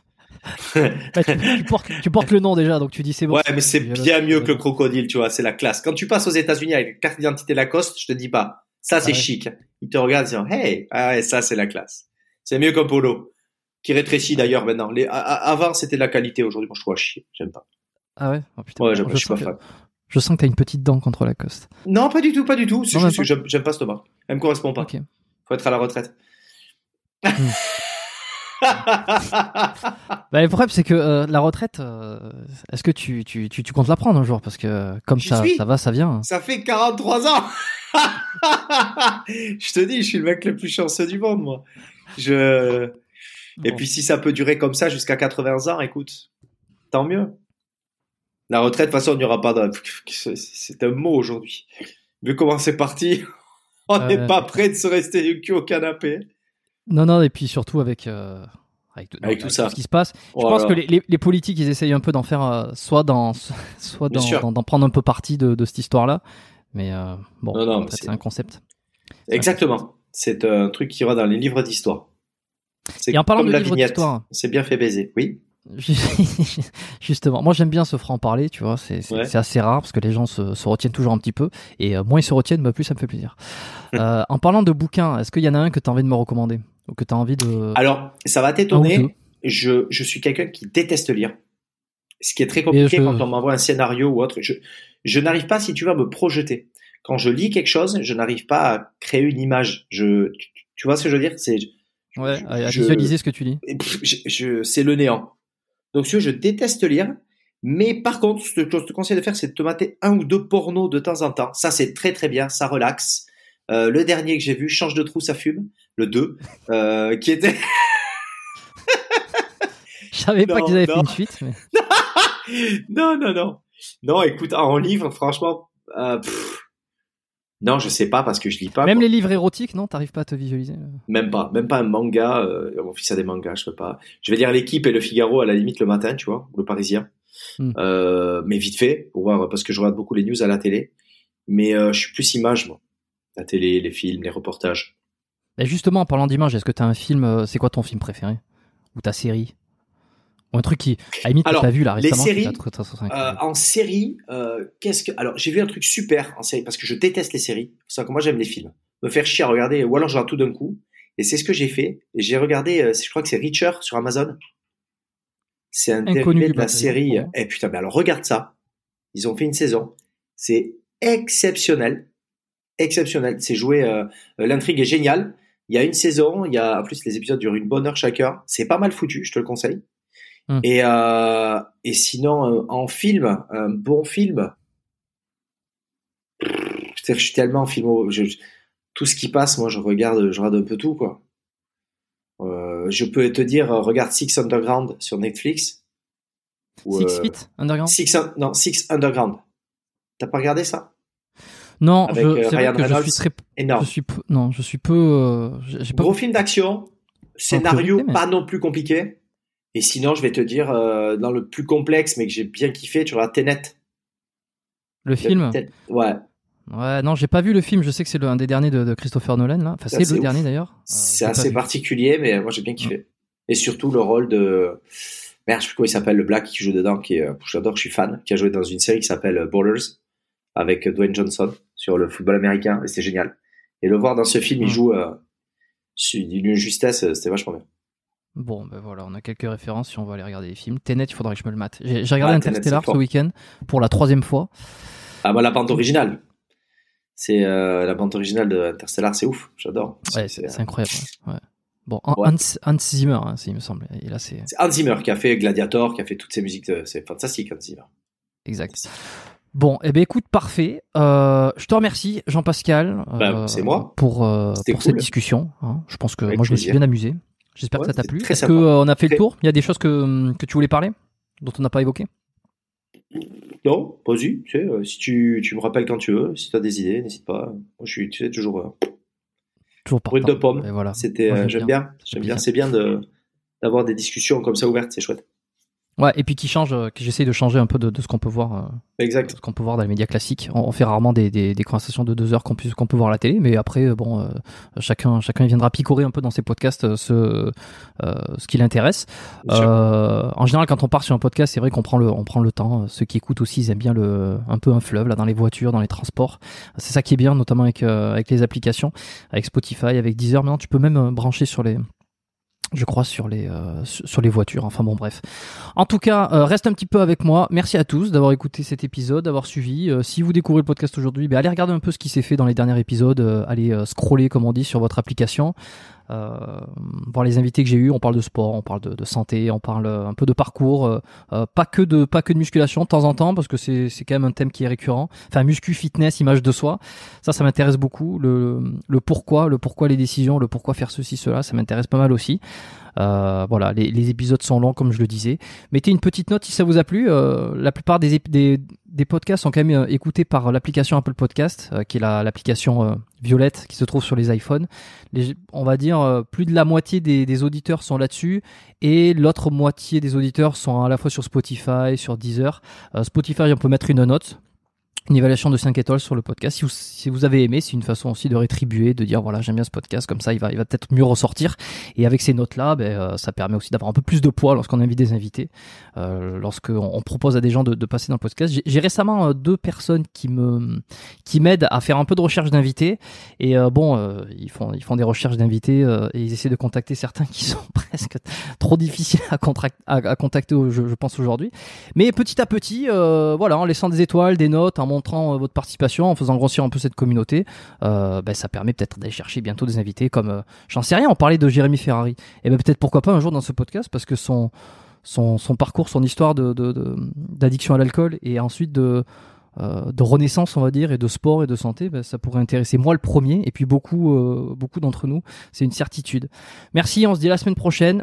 Merci Jean-Pascal. Bah, tu rigoles, merci à vous, merci à toi, c'était bien cool. Je vous embrasse à tous. Top. Et puis, euh, plein de bonnes choses.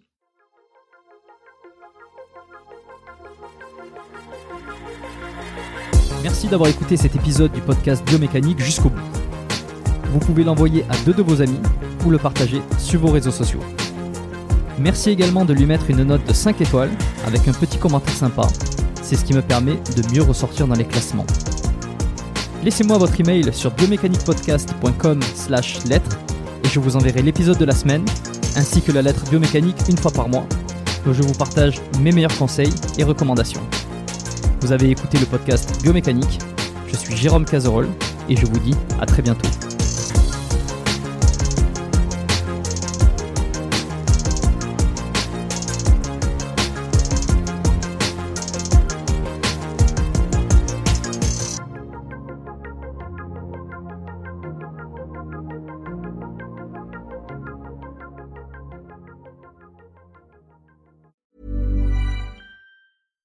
Hey, it's Paige DeSorbo from Giggly Squad. High quality fashion without the price tag. Say hello to Quince. I'm snagging high-end essentials like cozy cashmere sweaters, sleek leather jackets, fine jewelry, and so much more. With Quince being 50 to 80% less than similar brands. And they partner with factories that prioritize safe, ethical, and responsible manufacturing. I love that. Luxury quality within reach. Go to quince.com slash style to get free shipping and 365 day returns on your next order. Quince.com slash style.